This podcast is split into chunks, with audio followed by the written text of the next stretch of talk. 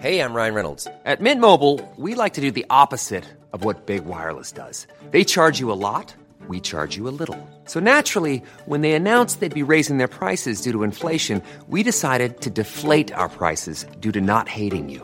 That's right. We're cutting the price of Mint Unlimited from $30 a month to just $15 a month. Give it a try at mintmobile.com slash switch. $45 upfront for three months plus taxes and fees. Promo rate for new customers for limited time. Unlimited more than 40 gigabytes per month. Slows. Full terms at mintmobile.com. Werbung in der Man Cave. Heute mit was ganz Speziellem für Comic-Fans. Denn es gibt eine neue App in Deutschland. Quasi die erste All-You-Can-Read-App auf Deutsch. Und das ist Swoosh. Und in Swoosh habt ihr quasi hunderte von Comics, ja, über 900 Comic-Titel vereint in einer App und könnt jederzeit darauf zugreifen. Jetzt werdet ihr sagen, was sind es denn für Comics? Na, es sind Comics von unter anderem Panini, ja, also die ganzen Star Wars Sachen, sehr viel von DC, Batman, Superman, Wonder Woman und so weiter und so fort. Game of Thrones, The Witcher, Cyberpunk, Avatar und noch ganz viel andere kleine und große Franchises. Und, und das finde ich halt besonders knusprig, es sind Sachen von Egmont drin. Denn Egmont das machen, die machen diese ganzen lustigen Taschenbücher, das Mickey Mouse Magazin, Lucky Luke, also ganz viele Sachen aus der Kindheit, die wir auf jeden Fall kennen und damals geliebt haben, gibt's quasi jetzt alle zusammen. Ihr müsst euch nicht mehr diese, ne, ihr kennt das noch von lustigen Taschenbüchern früher, dieses, ich will die ganze Rückenwand haben und dann hat man da tausende von lustigen Taschenbüchern gehabt, damit man irgendwie dieses Rückenmotiv aneinander stellen konnte. Das braucht ihr jetzt zwingend nicht mehr, ja, das braucht ihr nicht mehr in eurem Wohnzimmer mit äh, Ende 30, sondern es reicht im Hosentaschenformat und deswegen kann ich euch Swoosh wirklich sehr, sehr, sehr empfehlen, wenn ihr sagt, ey, ich habe einfach Bock wieder Comics zu lesen auf meinem Tablet, auf meinem, auf meinem Smartphone. Ladet euch die App runter und macht es einfach. Es ist wirklich, äh, spielen einfach. Ich habe selber auf dem Handy und ich finde es wirklich, ich finde wirklich super, weil ich so selten Comics in die Hand nehme, aber das finde ich einfach richtig, richtig nice. Wenn ihr jetzt sagt, ich bin interessiert, dann schaut auf jeden Fall bald rein, denn es gibt jetzt gerade noch ein Angebot, das gilt bis Ende September bei denen auf der Seite. Da kriegt ihr quasi drei Monate zum Preis vom einen, nämlich für 9,99 Euro. Danach kostet es regulär 9,99 Euro. Oder es gibt auch noch ein Jahresabo, das kostet 99,99. Das ist auch ganz nice. Schaut gerne mal vorbei auf swoosh.de slash mancave. Ich find's mega. Ich habe selber auf dem Handy drauf. Hab richtig, richtig Bock drauf, mal wieder ab und zu mal einen kleinen Comic zu lesen. Und hey, äh, vielleicht habt ihr einfach mal wieder Lust, euch in alte Geschichten aus Entenhausen, aus der Kindheit zu begeben. So, das war's auch schon von mir. Jetzt geht's weiter mit der Man Cave. Tschüssi.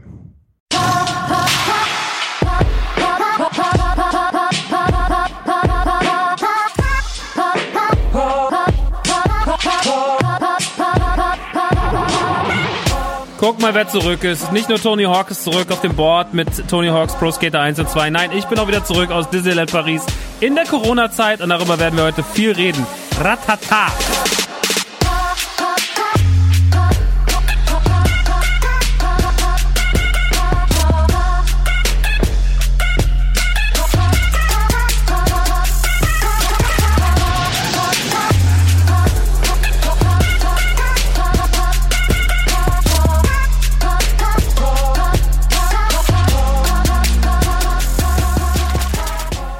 Und da bin ich auch schon wieder zurück in euren Gehörmuscheln. Herzlich willkommen und hallo bei der 34. Ausgabe der Man Cave. Es müsste die 34. Ausgabe sein. Es hat wieder keiner geguckt, aber es ist bestimmt so.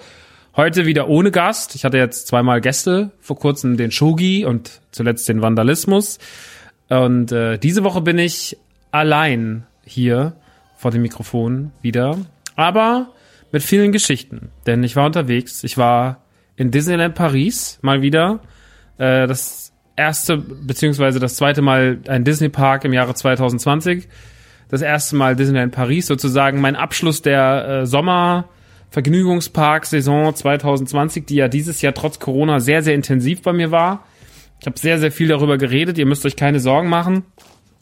Nach der ganzen Geschichte ist dann auch erstmal wieder Vergnügungspark Review Pause.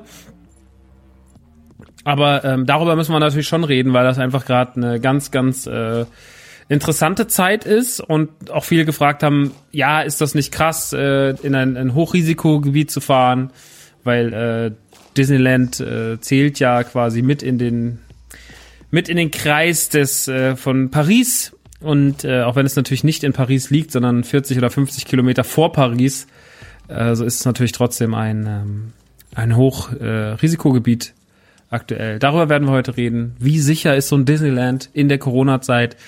Äh, ich werde euch erzählen, wie voll die Fahrten sind, wie man sich generell dort verhält, ob es sich lohnt, ob überhaupt Gefahrgeschäfte aufhaben, was alles zu hat.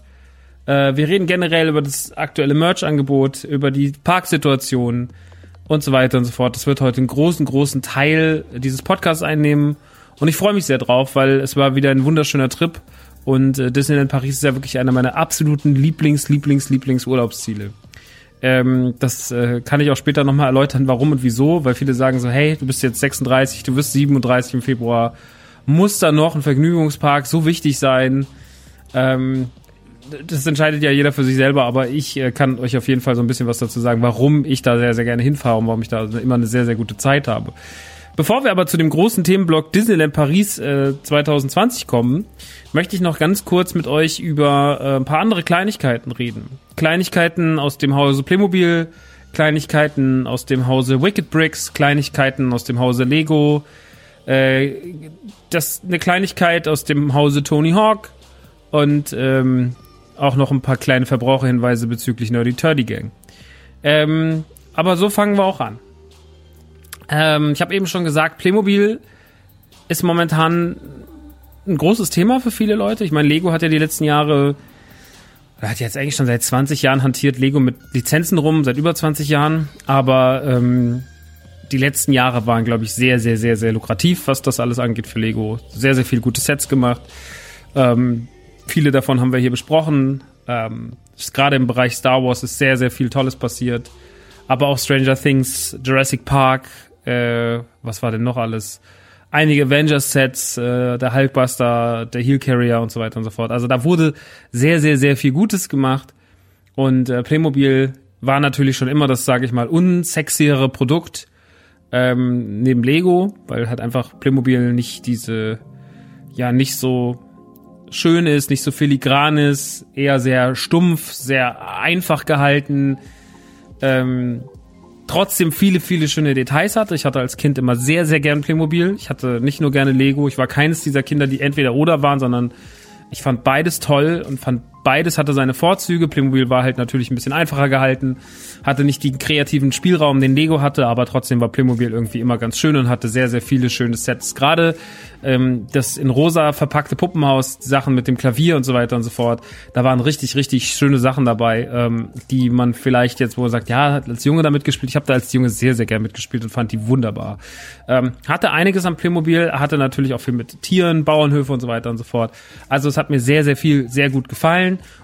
und äh, deswegen war mein Herz für Playmobil immer da. Auch wenn Lego natürlich immer ein bisschen stärker war, weil Lego, wie gesagt, die Kreativität mehr gefördert hatte, hatte die schöneren Sets, gerade alles, was in dem Bereich Raumschiffe gang, äh, ging, war großartig. Äh, dieses, wie heißt, Paradies oder was, war großartig. Das habe ich auch geliebt. Auch diese pinken großen Verpackungen, Polizeistation und so weiter und so fort. Ich hatte war also die ganzen Cities-Sachen, äh, die Unterwassersachen und sowas. Ne, Lego hat mich echt viele, viele Jahre in meinem Leben begleitet, war dann natürlich ein paar Jahre weg, in den coolen Jahren, in Anführungsstrichen, wo man sich denkt, ich brauche kein Lego mehr und ähm, zog dann wieder in mein Leben zurück äh, mit dem Simpsons Haus, was 2014, glaube ich, rauskam, 2013 oder 2014. Nee, vorher noch mit dem DeLorean. Äh, das war so das erste Set, was 2013 rauskam, was ich mir gekauft habe. Und äh, es folgten der Ecto 1, es folgte ähm, Ghostbusters, es folgte Batman, der Tumblr, Simpsons Quickie Markt, Simpsons Haus und so weiter und so fort. Ein sehr, sehr breites Angebot. Wir haben schon mal drüber geredet. Es gibt eine ganze Lego-Ausgabe wie meine Liebe zu Lego wieder zurückkam. Beziehungsweise wie sie sich irgendwann den erwachsenen Max geschnappt haben und gesagt, so, du findest uns jetzt mal gut. Und ähm, Lego wird auch gleich noch ein Thema sein, wenn wir über Wicked Bricks reden. Trotzdem, äh, Playmobil hat das Ganze natürlich auch auf dem Schirm gehabt und hat sich gefragt, was können wir eigentlich tun? Und hat dann vor, ich glaube, drei Jahren ähm, tatsächlich äh, das erste Mal mit einer großen Lizenz gearbeitet, die auch mich angesprochen hat, nämlich mit den Ghostbusters. Und das Überraschende war, dass man dabei gar nicht so sehr auf äh, Kinderspielzeug ging. Also es war natürlich alles irgendwie schon auch für Kinder gemacht und es ist auch alles in einem preislich total akzeptablen Rahmen gewesen, aber trotzdem ging es vor allem um den klassischen Ghostbusters-Film, den 84er Ghostbusters-Film mit Bill Murray und Dan Aykroyd, der damals unfassbar schönes Spielzeug bekommen hatte. Unfassbar, unfassbar schönes Spielzeug. Ein ganz, ganz toller Ecto 1. Ähm, die haben sehr, sehr viele Sachen gemacht, die ausschließlich für diesen Ghostbusters-Film waren und haben sich dann ähm, im Laufe der Zeit immer mehr Lizenzen so ein bisschen gesichert. So zum Beispiel arbeiten sie auch gerade für die Kids mit Dragons zusammen, also mit Drachenzähmen leicht gemacht, was sehr, sehr schöne Sets sind Sehr schön gemacht, sehr schön verarbeitet, wäre ich als Kind super drauf ausgeflippt. Und so langsam aber sicher rafft Playmobil, dass auch das für sie ein Markt ist. Und äh, so kamen auch dieses Jahr wieder zwei große Lizenzen von ihnen raus, äh, über die wir sprechen müssen. Ähm, die wurden mir jetzt auch zugeschickt. Äh, ich hatte darum gebeten, dass man da was, äh, dass man mich bemustert. Man hat mich tatsächlich mit allen verfügbaren Sets in dem Bereich bemustert, was ich schon mal sehr, sehr, sehr schön finde. Ich werde das auch alles nochmal in meiner Story äh, auf Instagram genauer zeigen. Beziehungsweise, ähm, ihr wisst ja, dass ich immer, wenn ich äh, hier was bespreche, dann gibt's ja immer ähm, in den Highlights gespeichert Kalenderwoche äh, 38 etc. Ne, jetzt, ich glaube, wir befinden uns jetzt gerade in Kalenderwoche 38, wenn ich mich nicht täusche. Und äh, wenn ihr da drauf drückt, auf KW 38 220, dann äh, findet ihr alle verfügbaren Bilder zu den Produkten, über die ich jetzt kurz rede. Ähm, ich will es auch nur ganz kurz anteasen, weil den Rest machen wir dann da in der Story. Aber ähm, Playmobil hat sich äh, vor einiger Zeit einen DeLorean äh, hat sich jetzt hat jetzt zwei Back to the Future Sets rausgebracht, ein großes, ein kleines. Ähm, das eine ist das 1955er Set mit äh, Marty und Doc in den Outfits von 1900, wenn sie 1955 sind. Ähm, also Marty mit der Gitarre und so weiter und so fort. Und sie haben einen DeLorean gemacht, ähnlich wie sie auch einen Ecto 1 gemacht haben. Und äh, gerade hier, also beide Sets sind super geworden, muss man wirklich sagen, wenn man das mag, wenn man sich darauf einlässt. Die haben ja auch schon die großen Playmobil-Figuren gemacht, gemeinsam mit Funko. Funko hat ja mal so sechs, sieben, acht äh, große Playmobil-Figuren gemacht äh, unter anderem Willy Wonka, unter anderem die Back to the Future Jungs, unter anderem zwei Ghostbusters, unter anderem ähm, Turtles. Also da kam ein bisschen was, das war auch alles cool. Aber jetzt haben sie auch noch, ähm, jetzt haben sie auch äh, halt richtiges Playmobil-Spielzeug gemacht. Und die beiden Sets sind sehr, sehr schön. Der DeLorean ist wirklich der Wahnsinn. Er funktioniert preislich, äh, wie auch in seinen Funktionen sehr, sehr ähnlich und sehr parallel zum, äh, zum Ecto 1. Also er ist wirklich äh, super schön zum Hinstellen. Er ist ein schönes Modell und selbst Leute, die Playmobil nicht mehr so geil finden oder nie geil fanden, sind getriggert, sich das zu holen, weil dann doch Preis-Leistungs-Verhältnis sehr, sehr gut ist. Ähm, das was, was Playmobil schon immer sehr, sehr gut konnte. Das können sie natürlich, da können sie sich wahrscheinlich auch weniger leisten als Lego, das muss man auch einfach sagen, aber sie haben da wirklich natürlich ein Händchen für und äh, beweisen momentan sehr, sehr, sehr stark, dass sie da ähm, einen guten Job machen und ähm, der DeLorean mit äh, der mit der Plutoniumkiste, mit Einstein dabei, mit Doc dabei, mit Marty dabei, mit einklappbaren Reifen, äh, dass man noch in die Back to the Future 2 Gewand bringen kann. Also es ist wirklich wirklich wirklich zauberhaft schön. Der Back to the Future DeLorean von Playmobil ist wirklich Killer geworden und ähm, das muss ich sehr sehr loben und dann was auch noch so den Schnitt packt zwischen für Kids, aber auch für die Erwachsenen sind die Scooby-Doo-Sachen. Da hat man jetzt gerade eine riesige, äh, eine riesige Toyline rausgehauen, äh, ein riesiges Haus ähm, mit, ähm, also die eine ne, ne Menschen hat man rausgehauen, eine Geistermenschen, eine Kutsche, ähm, was äh, Pharaonenmäßiges, also man verschiedene Settings aus der Cartoon-Serie von Scooby-Doo äh, ein sehr, sehr schönes Zweier-Set mit, Sco mit Scooby und Shaggy und einem Geist drin, also ein kleineres Set. Es gibt noch Blindbags mit Geistern drin, mit verschiedenen Geistern aus der Serie und allen voran äh, ähnlich funktional wie der Ecto 1 oder auch wie der DeLorean ist die Mystery Machine, das Auto der, der äh, von Scooby-Doo und seiner Crew. Und äh, da sind dann auch Daphne dabei und oh, ich weiß gar nicht gerade, wie sie alle heißen. Aber ihr wisst, wen ich meine. Daphne, Wilm, nee, Wilma. Oh, ich bin ganz schlecht mit den Namen von denen. Aber die ganze Crew ist dabei. Ähm, Scooby und Shaggy gibt's sind nicht dabei, die sind einzeln erhältlich. Aber auch hier die Mystery Machine sieht wahnsinnig gut aus. Mystery Machine ist eh ein tolles Auto, meiner Meinung nach so ein bisschen unterschätztes Film-Fernsehauto. Ähm, gibt's ja auch in klein von Lego, war aber nicht so richtig schön, weil das damals auch ein Playset war und ähm, also eher was für die großen, für die Kleinen, nicht für die Großen, was damals passiert ist. Und hier äh, Playmobil geht da natürlich aufgrund seiner, da hat Playmobil dann den Vorteil, ähm, wenn es nicht so groß ist, ne? Also wenn, wenn es für, wenn dadurch, dass man so eine mittlere Preisklasse hat, ähm, hat man ein Set, was für Kids sowie für Erwachsene gleichermaßen gut funktioniert. Ähm, ich finde zum Beispiel, ich freue mich jetzt sehr, sehr, wenn der große Ecto 1 endlich kommt von Lego, weil der kleine Ecto 1 damals zwar ganz nett war, den man gemacht hat, aber meiner Meinung nach nicht ein, ein wirklich würdiges Set äh, für den Ecto 1. Das war dann doch am Ende des Tages vielleicht ein bisschen zu wenig, meiner Meinung nach. Ich war nicht so ein Riesenfan davon. Fand es schön, dass man den gemacht hat, aber war nie mein Lieblings-Lego-Set, obwohl ich das, die, zum Beispiel die, die Geisterstation unfassbar fand. Die Hook and Letter 8, die sie gemacht haben, die war großartig. Aber der Ecto 1, der hat mir nie so ganz zugesagt und der Ecto 1 von Playmobil hat mir damals wesentlich besser gefallen. Äh, Gleiches ist es jetzt bei der Mystery Machine, da war natürlich der Unterschied noch extremer, weil die Mystery Machine damals für, noch mehr für Kinder ausgelegt war von Lego und die hier noch besser den Mittelweg geht. Ähm, deswegen muss man sagen, gerade im Bereich Fahrzeuge, gerade wenn es um den DeLorean und die Mystery Machine geht, dann, dann legt es, legt Playmobil gerade sehr, sehr gut vor, macht sehr, sehr gute Arbeit, sind ganz tolle Modelle zu ganz fairen Preisen. Ähm, die ganzen Playsets von Scooby-Doo sind dann schon fast wieder mehr für Kinder. Auch die Geisterwille, auch wenn die fantastisch aussieht. Ich zeige das euch alles nochmal in der Story. Da könnt ihr euch das alles nochmal reinfahren. Aber es ist wirklich, es sind wirklich großartige Sets geworden. Und außerdem, Playmobil ist halt auch bei einem großen Set mit einer großen Menschen irgendwie, das kostet dann irgendwie 90 Euro. Also die Sachen sind preislich auch wirklich absolut, absolut ähm, fair. Und ich glaube, für gerade für Eltern, die so ein bisschen ihrem Kind ein cooles Franchise näher bringen wollen, was es früher schon gab, was es aber heute noch gibt, da ist jetzt Scooby-Doo einfach äh, immer noch eine Nummer. Äh, jetzt kam ja auch dieses Jahr dieser Scoop-Film raus, auch wenn der ähm, leider nicht den Weg ins Kino geschafft hat. Ähm, so ist Scooby-Doo zum Beispiel ein sehr, sehr schöner Kompromiss, genauso wie halt äh, sie Sachen auch mit den Ghostbusters gemacht haben und so weiter und so fort. Also ich glaube, Playmobil ist auf einem guten Weg. Ich bin gespannt, wohin die Reise noch geht, was für Lizenzen noch dazukommen. Natürlich sind sie immer so einen Schritt hinter äh, Lego, weil alles, was wir jetzt außer Dragons äh, genannt haben, hatte Lego schon mal gemacht. Lego hatte schon mal einen DeLorean, Lego hatte schon mal Back to the Future Sachen, ähm, Lego hatte schon mal äh, Scooby-Doo Sachen und Lego hatte schon mal äh, Ghostbusters Sachen. Da ist natürlich, da sind sie hinten dran, macht aber nichts, ähm, weil ich denke, dass die Sachen funktionieren und ich drücke natürlich Playmobil ganz doll die Daumen, dass es auch weiter funktioniert. Die Sachen sind wirklich super schön, Preis-Leistung ist absolut fair und deswegen äh, vielen Dank nochmal an der Stelle für die Sets. Äh, ich bin wirklich happy damit und äh, freue mich wirklich, die euch ähm, auch nochmal in der Story zeigen zu dürfen. Deswegen guckt da gerne mal vorbei. Ist in den Highlights gespeichert, auch wenn ihr das hier wesentlich äh, später hört. Kalenderwoche 38 2020 müsste es sein. Ja, so viel zu ähm, so viel zu Playmobil. Äh, bleiben wir mal ganz kurz auf dem gleichen Themengebiet, gehen wir nochmal rüber zu Lego, weil Lego ähm, gerade auch sehr, sehr viele Sachen macht. Lego hat gerade eine sehr, sehr schöne Razor Crest rausgebracht. Er hat zwar auch ein Playset, äh, das Flugzeug vom, vom Mandalorian. Es kommt jetzt die Mos Eisley Taverne.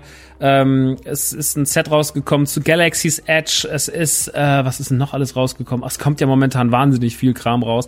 Es wurde ein Baby Yoda äh, geleakt, der in Luxemburg aus Versehen schon auf dem Markt stand, der eigentlich erst im November kommt. Darüber gibt es einen sehr, sehr großen Artikel von den Freunden von Stone Wars. Stone Wars ist ein Lego-Blog äh, von einem Kumpel von mir, von Lukas und seiner Crew seiner tollkühnen Crew, die einen sehr, sehr schönen großen deutschen Lego-Blog haben, der auch äh, ziemlich der auch ziemlich angesagt ist und äh, die haben äh, Gott sei Dank aufgrund einer Hörerin einen dieser aus Versehen in den Laden geratenen Baby Yodas beziehungsweise Childs von Mandalorian bekommen.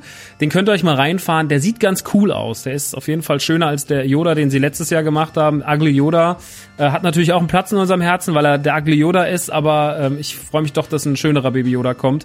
Das äh, wird sehr, sehr gut und ähm, darüber wollte ich aber gar nicht ja so groß reden. Ähm, ich, äh, auch wenn ich da momentan finde, dass Lego auch sehr, sehr viele schöne Sachen macht. Es soll, wie gesagt, ein Ecto 1 kommen, die Mos Eisley Taverne kommt noch, das Haus der McAllisters ist offiziell bestätigt worden. Äh, es kommt noch ein Seinfeld-Set, also es kommt noch einiges dieses Jahr auf uns zu.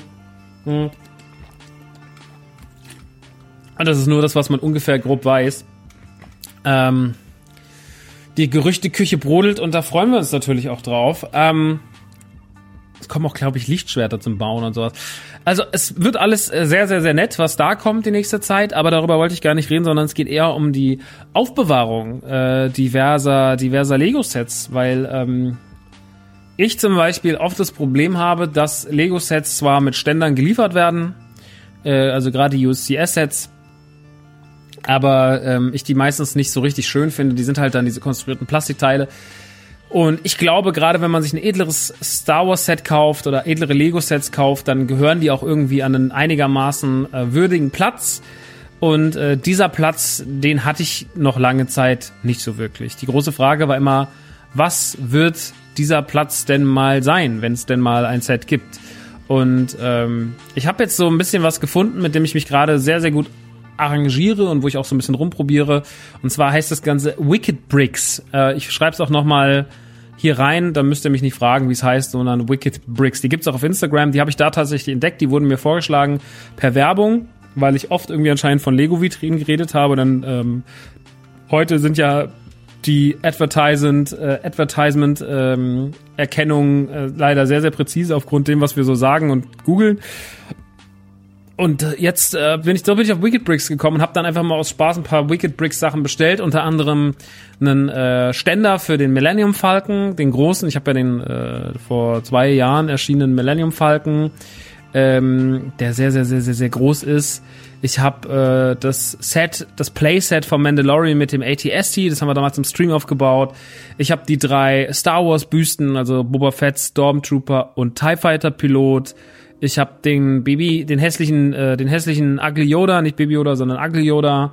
Ähm, Iron Man Büste, Hulkbuster, das große 89er Batmobil und so weiter und so fort. Und die stehen halt alle irgendwie so ein bisschen in der Wohnung rum. Und ich habe dann überlegt, was man machen kann. Und dann kamen, wie gesagt, Wicked Bricks. Und ich habe einfach mal rumprobiert. Ich habe mir dann vier Sets insgesamt bestellt, äh, ein paar größere, nämlich einmal die Vitrine für die drei Köpfe, also für die drei Büsten, das äh, für das große Batmobil, das war mit Abstand die teuerste. Die hat, glaube ich, 90 Euro gekostet, die Vitrine.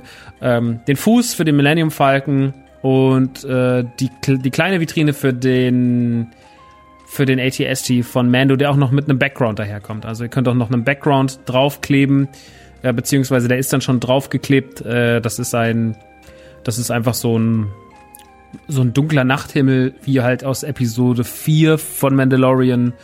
Ähm, die, die kennt ihr ja, die Episode. Wenn ihr Mando gesehen habt, dann äh, wisst ihr genau, was ich meine.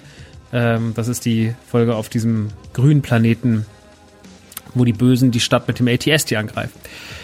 Genau. Und das habe ich mir alles mal bestellt, um mal zu gucken, wie das so ist. Das war keine billige Bestellung. Ich glaube, am Ende kam ich über 200 Euro. Ähm, allein weil die Batman-Vitrine schon sehr, sehr viel gefressen hat. Aber das war es mir dann trotzdem am Ende des Tages wert. Ähm, zumindest im ersten Moment. Ähm, muss ich natürlich jetzt dazu sagen, im zweiten Moment aber auch, keine Sorge. Äh, ich habe natürlich erstmal gedacht, probiere jetzt einfach ein bisschen aus. 200 Euro zum Ausprobieren, das ist relativ viel Geld. Aber ich dachte so, na ja, was soll denn groß passieren? Das sind ja Vitrinen. Und tatsächlich ist es dann auch so, ich muss mich ein bisschen dran gewöhnen. Es kam dann ein paar Tage später, es hat ein bisschen gedauert, ähm, weil ich glaube, dass die Vitrinen gefertigt werden. Also man kriegt einzelne Satzteile, man kriegt, äh, kein, man kriegt keine fertige Vitrine. Das wäre natürlich wahnsinnig äh, Platz, äh, Platz einnehmen. Das Ganze kommt aus England. Ähm, der Versand kostet meines Wissens, glaube ich, 16,99 äh, Pfund, also ungefähr 20 Euro, was äh, bei einem Paket für 200 Euro dann auch okay ist. Ich bin eh nicht so ein Versandmecker-Fuzzi, muss ich sagen, weil ich immer denke, so, naja, es muss ja auch irgendwie zu mir kommen und immer zu erwarten, Versand ist immer überall kostenlos. Versand ist für mich selten der ausschlaggebende Punkt, dass ich sage, hm, merke aber, dass es für andere Leute doch schon ein Thema ist, Versand und so. Ne? Das, also es ist immer die Frage, bei NTG haben wir das Problem auch gerade. Die Leute kaufen unsere Toys lieber, wenn sie versandkostenfrei sind, aber eigentlich sind die Toys dann mindestens, nenne ich mindestens, aber sind auch immer noch, die sind, versuch sie günstig zu halten, aber natürlich muss ich, wenn ich, muss ja berechnen, wenn einer ein Funko bestellt, ne, und der Funko kostet irgendwie im Einkauf so und so viel, dann ist die große Frage, naja, wenn ich jetzt die Figur Versandkosten, wenn ich jetzt für 11,99 reinsetze, einen Preis, den ihr zum Beispiel Pop in a Box nimmt, ähm, dann rechnet sich das für mich nicht. Dann zahle ich drauf bei 3,90 Euro Versand oder was auch immer dann die DRL einem da abrechnet. Und dann muss man dann natürlich jonglieren so. Und dann muss man irgendwie sagen, okay, dann muss ich das so und so machen. Und aber eigentlich, wenn Leute mehrere kaufen, dann könnte man, also es ist ein Drahtseilakt mit diesen Versandkosten so. Deswegen versuche ich immer die Leute mit zu mehreren Sachen zu treiben, damit man halt alles irgendwie zusammenlegen kann und dann ähm, machten wir da auch ein bisschen Gewinn. Also es ist so, ich will eigentlich den Leuten den günstigsten Preis geben, aber es ist ein bisschen schwierig. Kommen wir gleich nochmal drauf. Ähm, auf jeden Fall, Versandkosten waren, liegen ungefähr bei 16,99 bei Wicked Bricks, was meiner Meinung nach absolut okay ist für Sachen, die aus, aus England kommen. Und ihr könnt euch das so vorstellen, oder so verstehe ich das Ganze, die Sachen werden gefertigt, die werden gelasert ähm, die werden, die sind mit Schutzfolien bedeckt, mit so Klebefolien, die muss man abknibbeln. Das äh, klingt jetzt erstmal anstrengender, als es ist. Das sind halt, man findet eine Ecke, zieht die runter und dann sind die auch schnell unten. Manchmal gibt's noch so dünnere Fäden. Das sieht, man sieht halt ganz genau, wo gelasert wurde, was aber auch einem ganz schön, äh, eigentlich ganz schön zeigt, wie gut die gemacht sind. Die meisten Sets haben immer noch so kleine Plaketten dabei. Da steht dann nochmal die Nummer des Sets drauf, also die Lego-Set-Nummer steht mal vielleicht, ist, bei, zum Beispiel beim Boba ist da noch ein kleiner Mandalor äh, beim, beim Mandalorian ATS, die ist da noch ein kleiner kleiner ATST drauf gedruckt und ein kleiner Mandalorian. Also es sieht sehr, sehr hübsch aus. Äh, es macht auf jeden Fall was her. Das steckt ihr dann da so rein. Und ihr habt kleine Nöppel unten, damit ihr eure Figuren äh, befestigen könnt, dass die stabil stehen. Ihr könnt äh, zum Beispiel den Fuß das ATST ordentlich befestigen, habt da die Vitrine mit dem Hintergrund. Also zum Beispiel die ATST-Vitrine finde ich super. Die macht richtig viel her. Oder auch die Vitrine äh, für die Köpfe, die macht auch viel her der, die Vitrine vom, vom, vom Batmobil ist sehr, sehr, sehr, sehr groß. Also eine sehr, sehr große Vitrine. Die räumt halt dem Set auch den Platz ein, den es braucht. Hat unten sogar noch für das limitierte Set einen kleinen Nöppel, dass man noch das limitierte Set, dieses Miniset, was es noch gab, für die Erstbesteller noch reinsetzen kann, aufgebaut. Ähm, es hat außerdem sitzt das Batmobil hoch und es sitzt ein bisschen quer, dass man auch schön drauf gucken kann. Das ist was, was mir sehr, sehr gut gefällt bei Wicked Bricks, weil man so halt einfach wirklich das Set sieht von oben. Und oft ist es ja so, wenn man ein Set hinstellt, mit dem, was Lego einem zur Verfügung stellt, ähm, dann stehen die Sachen halt so ein bisschen so, dann stehen die halt gerade da und sehen gar nicht so würdig präsentiert aus, wie man es vielleicht bräuchte. Und da macht Wicked Bricks einen sehr, sehr guten Job. Komme ich nämlich gleich zu meinem zweiten Paket, was ich heute ausgepackt habe, nach meiner Wiederankunft. Also das mit den Köpfen war super, das mit dem ATST ist super. Der, äh, Man, der Millennium Falken, man muss zwei Füße abmachen am Millennium Falken und dann kann man das einstöpseln. Das habe ich sogar alleine hinbekommen, obwohl das Millennium Falken Set ja, wie ihr wisst, sehr filigran ist und kein einfaches Set und auch ein schweres Set und man muss sehr vorsichtig sein mit diesem Set, dass das einem nicht runterfällt, weil wenn das runterfällt, ist man richtig fucked, das wisst ihr. Ähm, das dauert dann sehr, sehr lange, das wieder zu restaurieren, so dass es aussieht, wie es mal aussah. Äh, deswegen der Millennium Falken auf jeden Fall ähm, gewagt, gewagt, gewagt. Aber auch das habe ich hinbekommen. Steht jetzt etwas gerade, also steht schon fast ähm, angewinkelt. Ich würde sagen auf 80 Grad angewinkelt. Ähm, nee. Doch. Ja, doch. 80 Grad aufrecht, also er steht fast gerade hoch aber ein bisschen so, dass man sehr, sehr schön auf die Oberfläche drauf gucken kann. Unten ist ein riesiger Ständer für alle Figuren. Man kann das Schild noch draufsetzen. Es hat noch so eine Plakette drauf mit so Magneten. Also, und ich glaube, der hat 30 oder 40 Euro gekostet. Und das ist natürlich A, eine Platzsparende, aber B, auch eine schön präsentierende Variante. Und das hat mich wirklich überzeugt. Also gerade, dass sie nur Füße bauen. Natürlich ist das keine Vitrine, die man außen draufsetzt, sondern es gibt halt, wie gesagt, zwei verschiedene Arten von Sets. Das eine ist die klassische Vitrine. Ähm, das gibt's aber nicht zu allen Sets. Generell gibt's nicht zu allen Sets alles sondern es gibt auch kleines also es gibt auch zu kleineren Sachen, gerade gibt sehr, sehr viel zu Star Wars und so ein paar Sammelthemen, aber es gibt bei weit nicht zu allen Star Wars Sets aktuell da draußen was äh, zum, zum äh, Zumachen. Und ähm, aber gerade das, wo, die, wo sie denken, das könnte Sammlern irgendwie, das könnten sich Sammler in die Wohnung stellen, das wollen sie ordentlich präsentieren. Also im größten Fall Star Wars Sets, Batman Sets und so weiter und so fort. Die haben alle Vitrinen bekommen und ähm, oder halt auch Ständer gibt zum Beispiel auch Ständer für die ganzen UCS-Sets, äh, die natürlich, natürlich haben die UCS-Sets, also Slave One, X-Wing, Y-Wing, A-Wing, die haben natürlich auch alle irgendwie ähm, ihre, ihre, ihre Ständer dabei, aber ich habe es ja vorhin schon gesagt, da ist halt der große Unterschied. Die sind natürlich A, optisch nicht so schön, B, präsentieren sie die sehr, sehr flach, die Modelle. Also die haben irgendwie keinen Kniff drin, dass die ein bisschen mehr angewinkelt drin sitzen oder sowas, sondern die sitzen halt dann da relativ äh, statisch gerade drin und Wicked Bricks sorgt nicht nur dafür, dass die Sachen schöner aussehen, sondern dass sie auch irgendwie schöner präsentiert werden. Also die Dinge sind ein bisschen angewinkelt, man kann oben auf die Raumschiffe drauf gucken. Dann ist der Ständer viel edler als dieses schwarze Teil. Also es lohnt sich schon dafür 20, 30 Euro sich nochmal eine schönere Variante zu holen, als jetzt irgendwie so ein ähm, mühselig zusammengebautes Teil. Ähm, was ich halt einfach dann optisch auch nicht so schön finde. Also wenn wir schon das Geld ausgeben für Lego-Sets, die 600, 700 Euro kosten, wie jetzt im Millennium Falcon oder auch wie äh, Hogwarts oder was weiß ich, äh, nee, Hogwarts ist es ja gar nicht. Jetzt kam jetzt raus, die Winkelgasse kam jetzt raus, sehr teuer für 400 Euro. Ähm, das NES-Set und so weiter und so fort. Gerade diese Sachen, die für uns die erwachsenen Sammler sind, äh, dann kann man sich auf jeden Fall vielleicht was Schöneres gönnen. Und ich kann aktuell sagen, ich habe jetzt was zum Y-Wing bestellt, was zum, zum X-Wing bestellt, was zu Slave One noch bestellt, die habe ich vorhin noch aufgebaut. Ähm, das, was ich schon eben besprochen habe, dass die Vitrine, die sie zum NES gemacht haben, jetzt die Sachen, die jetzt zur Slave, äh, zur, zur Crest gekommen sind und sowas. Gerade die Crest ist ein Playset. Wie soll man das ordentlich präsentieren? Das sieht immer so ein bisschen halbherzig aus. Und da macht halt Wicked Bricks den perfekten Job und gibt uns halt was, was die Crest halt einfach um gleich mal 100% aufwertet, wenn sie halt schön präsentiert ist mit einer schönen Vitrine. Und in der Hinsicht ähm, kann ich Wicked Bricks wirklich, wirklich loben. Es ist ein sehr, sehr, sehr, sehr guter Job. Ähm, ich glaube, ihr werdet es auch nicht bereuen. Das Einzige, worauf man halt wirklich achten muss, ist gerade, wenn es dann Vitrinen sind. Ja, also wenn wir nicht mehr von, ähm, wenn wir dann nicht mehr nur von, äh, von Ständern reden, sondern von richtigen Kästen, dann äh, sind wir halt auch mal schnell bei 60, 70, 80, 90 Euro für ein großes Set. Ähm, wie zum Beispiel das Batmobil oder sowas. Das muss man selber entscheiden. Ne? Das Batmobil kostet, was kostet 200 200 Euro, 250 Euro, dann sich nochmal für 80 Euro eine Vitrine kaufen, ist natürlich eine Menge Geld, aber auf der anderen Seite will man ja auch, dass sein Set ordentlich präsentiert wird und da kriegt ihr wahrscheinlich die bestmögliche Präsentation. Ich bin offen für Vorschläge, wenn ihr sagt, ich habe noch was, was noch besser ist, guck's dir zumindest mal an. Guck ich es mir gerne an, aber aktuell bin ich großer Wicked Bricks Fan und äh, ja, das wollte ich euch an dieser Stelle noch empfehlen, weil ich oft gefragt wurde, wie sind die denn, was machen die denn und so weiter und so fort. Ähm, so viel zu, zu Wicked Bricks. Ich schreibe aber auch nochmal hier in die äh, Beschreibung rein, äh, in die Show Notes dieser Folge, was eigentlich Wicked Bricks ganz genau, also wo ihr die findet. Was die machen, habe ich euch gerade gesagt. also Lego-Vitrinen, Ständer, geile Ständer. Muss kurz was trinken, dann machen wir weiter. So, ähm, kommen wir zu einem Thema, was eigentlich essentiell ist in diesem Podcast.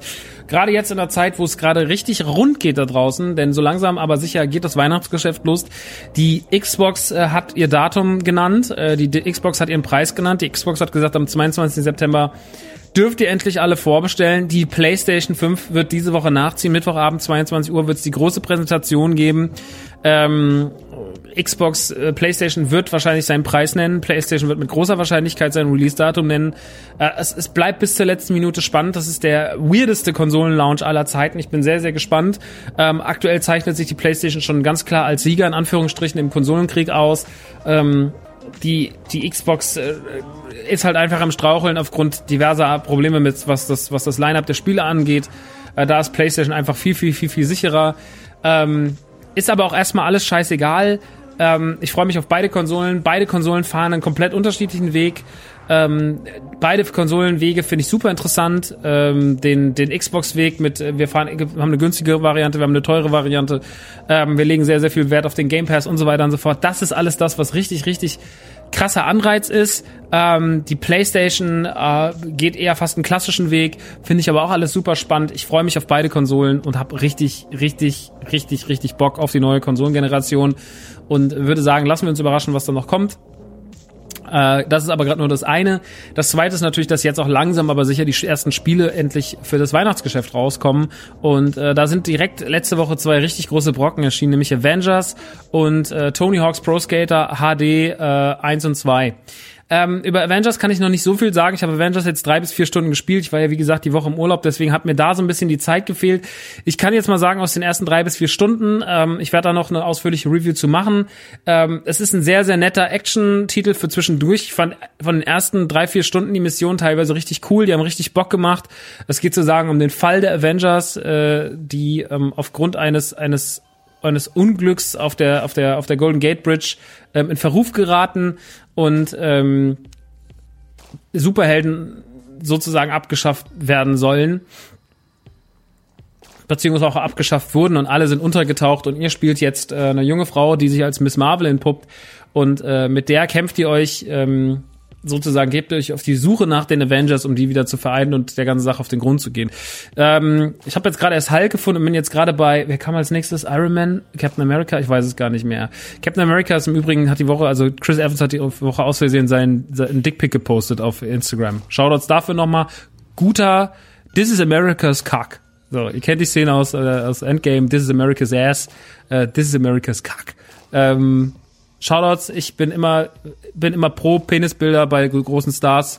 Ähm, und äh, die verlieren da auch nicht an, die verlieren da auch nicht an Wert, sondern ihr seid einfach gute Leute. Und ähm, überraschend, dass ihr auch einen Penis habt. Überraschend, dass ihr auch einen Penis habt. Die Welt ist dann immer sehr, sehr schockiert. Aber ähm, ich finde das alles, ich finde das alles nicht schlimm. Ich habe da, hab kurz gekichert und habe gedacht, ach Chrissy, ah ja, klar, hast halt auch nur einen Pimmel, ne? Ist halt am Ende des Tages so. Deswegen Shoutouts an Captain America. Äh, darum soll es aber gar nicht gehen. Avengers Endgame, beziehungsweise Avengers Endgame gar nicht. Avengers the Video Game. Ähm, also, was ich sagen kann aus den ersten paar Stunden ist, die Story ist ganz cool gemacht, die Inszenierung ist ganz nett. Teilweise hat mir der, der, der Start, der sehr imposant sein soll, der hat mir nicht so richtig zugesagt. Der hat sich irgendwie sehr generisch, sehr egal angefühlt, obwohl so viel passiert. Ähm, dann macht die Grafik auch nicht bestimmt alles richtig, die ruckelt teilweise ganz schön. Ähm, die glitscht auch manchmal ganz schön rum. Ähm, also da können auf jeden Fall nochmal ein, zwei Patches draufgekloppt werden. Ähm, die, die Reviews sind ja jetzt nicht super katastrophal, aber auch nicht mega begeistert. Ich glaube, ich werde mich da auch wahrscheinlich irgendwann so einpendeln. Wir werden aber nochmal drüber reden, wenn ich ausführlicher gespielt habe. Ich denke, in der nächsten Ausgabe kann ich dann mein finales Urteil zu abgeben. Jetzt nach drei, vier Stunden würde ich sagen, Avengers ähm, The Video Game ist auf jeden Fall im Singleplayer-Modus. In der Singleplayer-Kampagne für Multiplayer will ich gar nicht sprechen. Äh, da müsst ihr euch woanders informieren. Singleplayer-mäßig ist das okay. Ähm, ich äh, finde das eine gute Geschichte. Es macht auf jeden Fall Spaß und ähm, guckt euch einfach mal an. Aber erwartet auch einfach nicht zu viel. Es ist auf jeden Fall kein äh, Arkham Asylum oder sowas. Es ist eher einfach, ähm, es ist schon hochwertiger. Also es hat schon eine Quali gewisse Qualität, aber ich glaube, das Spiel hätte noch ein Jahr gebraucht. also teilweise ist es optisch richtig schön, teilweise optisch nicht so, nicht so schön. Ein paar Moves sind so ein bisschen so, hm, keine Ahnung, muss man sich nochmal alles ein bisschen genauer anschauen. Ich gucke mir es nochmal in Ruhe an, gebe nochmal ein Urteil an, ab, aber jetzt erstmal würde ich sagen, ich glaube, ich finde es ganz gut, so eine 2 minus wird's wahrscheinlich. Ähm, was aber sehr, sehr gut geworden ist und was man wirklich an dieser Stelle loben muss, ist Tony Hawk's Pro Skater 1 und 2 im Remake. Ähm, Tony Hawk's Pro Skater 1 und 2 sind Spiele, die ich aktiv live miterlebt habe, als sie damals rauskamen, Ende der 90er. Ähm, sie waren für meine Generation mit 15, 16 die Videospiele auf der PlayStation 1 neben äh, Crash Bandicoot, Metal Gear Solid und Tomb Raider. Ähm, sie haben eine ganze Generation geprägt. Sie haben Skaten extrem cool gemacht. Sie haben sehr, sehr viele ähm, andere Spiele zur Folge gehabt, äh, seines eigene Tony Hawk Spiele gewesen, drei und vier, Underground eins und zwei, äh, Wasteland, Project 8, äh, boah, weiß der Kuckuck was, ey, die ganzen Ride-Dinger hier mit Skateboard und so weiter und so fort. Ähm, es hat, gab schon mal ein Remake vom Zweier auf der, Play, auf der Xbox 360 und auf der PlayStation 3, äh, was okay war. Es gab vor drei, vier Jahren ein mittelmäßig schlechtes bis ganz furchtbares Tony Hawk's Pro Skater 5, ähm, was total verkackt hat, was so hätte nie rauskommen dürfen. Und ähm, ja, jetzt hat man sich doch nach den vielen, vielen Jahren der egalen Spiele, der wir machen was mit Peripherie, Board, Nummer und sowas dazu entschieden, so, ey, was lieben die Leute eigentlich an Tony Hawk? Eins und zwei ja, wollen wir nicht einfach eins und zwei einfach mal richtig geil remaken als Bundle, nicht so teuer, fertig, fertig ist der Lack. Machen wir, oder? Machen wir so. Kam jetzt raus, ist eigentlich genau das, was man machen musste, denn es fühlt sich so an, wie das. Also, ihr kennt es ja, Crash Bandicoot hat das eh nicht gut hinbekommen. Es gibt Videospiele, die sind euch in Erinnerung geblieben. Die, die hatten damals in eurem Kopf eine krasse Grafik. So. Und wenn ihr die heute seht, in der Originalvariante, dann funktionieren die nicht mehr so, weil die veraltet sind, weil die nicht so gut aussehen. Gerade so diese ganzen PlayStation 1, äh, N64 Sachen und sowas, ne? Das ist alles sehr, sehr breiig, sehr, sehr pixelig. Die Anfänge von 3D halt, die waren halt so mittelmäßig.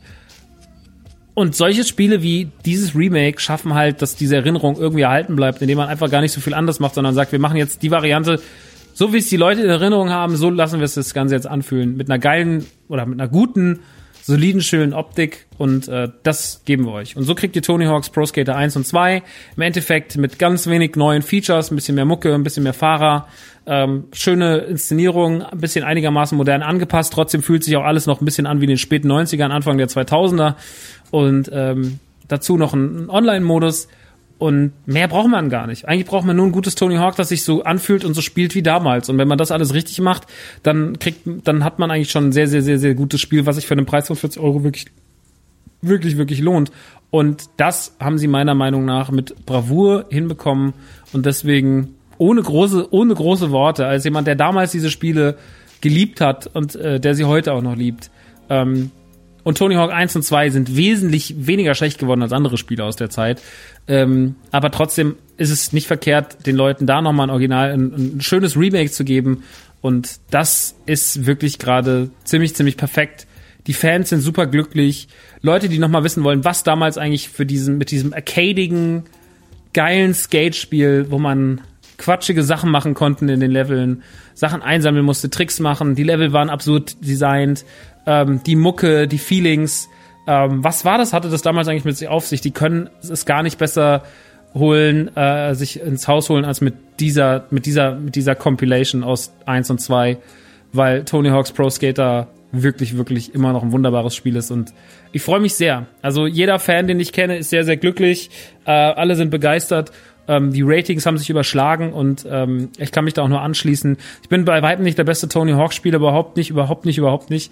Aber ähm, ich fühle es trotzdem. Ich habe sehr, sehr viel Liebe für das Franchise, sehr, sehr viel Liebe für, für Skateboarding an sich, auch wenn ich natürlich nie ein guter Skateboarder war. Aber ähm, wenn ihr euch gefragt habt, lohnt sich das denn? Das lohnt sich definitiv. Ich kenne auch keinen, der nicht sagt, dass es sich nicht lohnt. Es ist wirklich, wirklich, wirklich, wirklich genial geworden.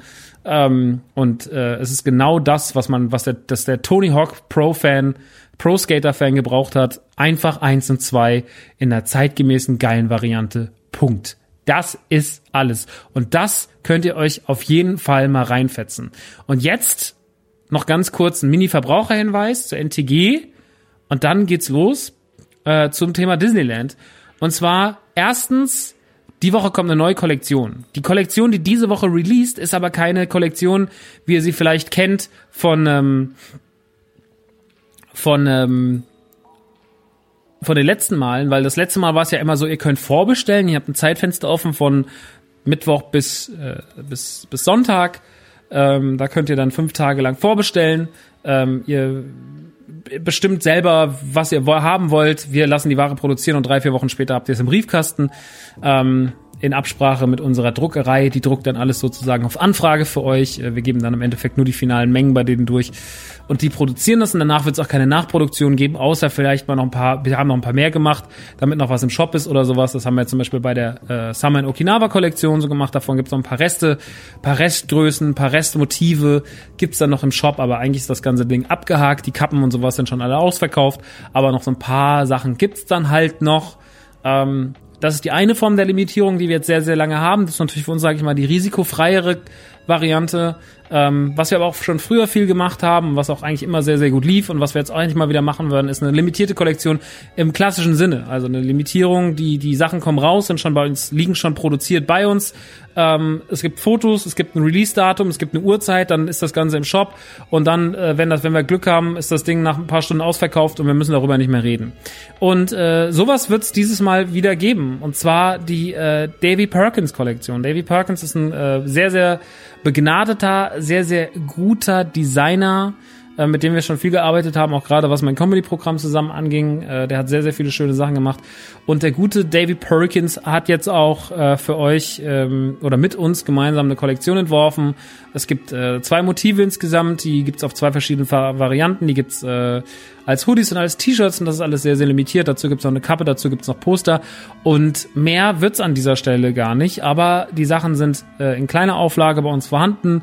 Sie sind schon produziert, sie liegen schon da, sie gehen am Donnerstag um 20 Uhr online und ihr solltet schnell sein, weil wenn diese weg sind, gibt es keine mehr, es gibt keine Nachproduktion und äh, es gibt auch keine Vorbestellung, es gibt auch nicht die Möglichkeit, da noch was zu bekommen, sondern einmal produziert, dann für immer wieder weg. Ähm, wenn ihr auf dem Discord seid, äh, kann es sein, dass ihr vielleicht 15 Minuten vorher einen Link bekommt. Ähm, das kann schon mal passieren. Das weiß ich an dieser Stelle aber noch nicht hundertprozentig. Äh, solche Vorteile soll es in Zukunft eigentlich geben für Leute, die bei uns auf dem Discord sind, ähm, damit sich die ganze Sache auch lohnt. Deswegen an dieser Stelle nochmal Werbung für den Discord. Äh, aber auch nochmal Werbung für nerdyturdygang.de, äh, den Shop, den wir jetzt schon seit fast zehn Jahren machen. Im November werden wir zehn Jahre alt. Das finde ich wirklich, wirklich, wirklich Wahnsinn. Nun gut, ähm, kommen wir aber weg von, von, von der Davy Perkins Kollektion, kommen wir nochmal ganz kurz zur Nerdy Turdy Gang. An sich momentan viel mit Toys. Ihr wisst, äh, das Weihnachtsgeschäft dieses Jahr bei uns wird relativ üppig. Wir haben viel, viel, viel, viel, viel, viel für Sachen, äh, die wir dieses Jahr bei euch verkaufen, an euch verkaufen. Ähm, wir haben ähm, immer mehr, wir haben ein wachsendes Angebot an Funko Pops, ähm, an Turtles Ultimate Figuren und sowas. Wir werden auch mal über die Ultimate Figuren sprechen, weil die momentan noch so ein bisschen under the radar sind. Äh, es gibt Turtles in Time Figuren, ähm, gerade zum Videospiel Turtles in Time, in limitierter Variante bei uns. Ähm, wir bestellen natürlich immer nicht so viel, weil wir natürlich auch vorsichtig sein müssen, dass wir uns da nicht verrennen. Äh, es gibt die Real Ghostbusters äh, aktuell bei uns und so weiter und so fort. Und ähm, ich liebe das alles sehr. Mir macht das sehr, sehr viel Spaß. Das ist alles handverlesen von mir, vom Chef persönlich. Also wir nehmen bei Weitem nicht alles ins Programm, ähm, helfen aber sehr gern. Letztens hat mich jemand angeschrieben und gemeint, kannst du mir das, das und das bestellen? Habe ich ihm das alles bestellt, habe gesagt, okay, so und so, dann kriegst du noch den Rabatt drauf, alles cool, alles mega cool. Und äh, ich glaube, das ist eine ganz schöne Variante, dass es so ein bisschen was Persönliches hat, dass es nicht so dieses, äh, wie große Shops, wir haben alles äh, und, und ist der Kunde quasi egal in Anführungsstrichen. Ich will jetzt gar nicht sagen, dass jeder Shop, jeder Kunde egal ist, aber hier soll auch so ein bisschen der der äh, Fokus auf dem äh, ich berate dich mal Ding liegen. Und äh, ich, sowas würde ich gerne mal als Laden machen. Ich würde gerne einen Laden haben, würde mit Spielzeug würde sagen, so, okay, ich berate dich jetzt mal, was willst du? dann würde ich gerne Leute beraten. Aber da es nicht geht, da ich keinen Laden haben kann, mache ich das halt da.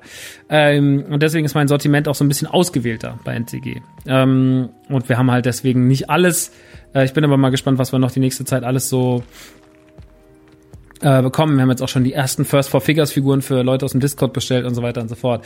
Aber schaut da mal vorbei. Real Ghostbusters, äh, Ultimate Turtles, Turtles in Time, äh, Pixar Remix Funkos, McDonald's Funkos und so weiter und so fort. Also da passiert einiges versandkostenfrei innerhalb von Deutschland. Ähm, ich freue mich, wenn ihr appreciated und schaut vorbei. Link gibt's immer in den Show Notes.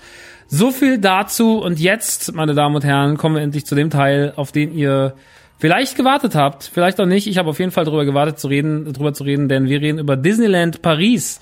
Äh, Disneyland Paris hat für mich wieder mal seine Pforten geöffnet. Nach genau einem Jahr bin ich wieder hingefahren. Ich war ja dieses Jahr schon in Disney World. Da gab es eine sehr, sehr ausführliche Folge zu mit meinem Bruder Hetzen. Hetzen, Alter. Wir waren dort und es war wunderbar. Und äh, kurz vor dem Lockdown, kurz vor Corona, kurz vor Flugsperre waren wir nochmal drüben in den USA, hatten einen unfassbaren Trip in Orlando, ähm, als Ende Februar die Welt sich noch sicher fühlte. Ähm, ja, und jetzt hat sich alles geändert. Äh, wir hatten trotzdem, ich war sehr, sehr viel, war sehr, sehr viel Vergnügungsparks dieses Jahr. Ähm, ihr habt, könnt euch erinnern an Reviews zu Legoland, zum, zur Europapark-Eröffnung, zum Phantasialand, zu Efteling. Ähm, ich war ja letztens nochmal äh, zwei Wochen vor Disneyland nochmal im Europapark mit, mit Hetzen, Shogun und äh, Lukas. Und äh, es ist ganz interessant gewesen, weil man gemerkt hat, beim ersten Mal, als wir im Europapark waren, war noch alles super sicher und so. Wir sitzen immer nur zwei Leute dahin und dahin und äh, Abstände so und so und äh, alles wird desinfiziert und wir gehen über dreimal mit dem Lappen drüber und sowas. Und jetzt hat sich doch alles schon ein bisschen geändert im Europapark. Die Leute werden wieder in die in die in die Wagen gefercht. Ähm, es ist unfassbar hoher Betrieb in den in den Attraktionen.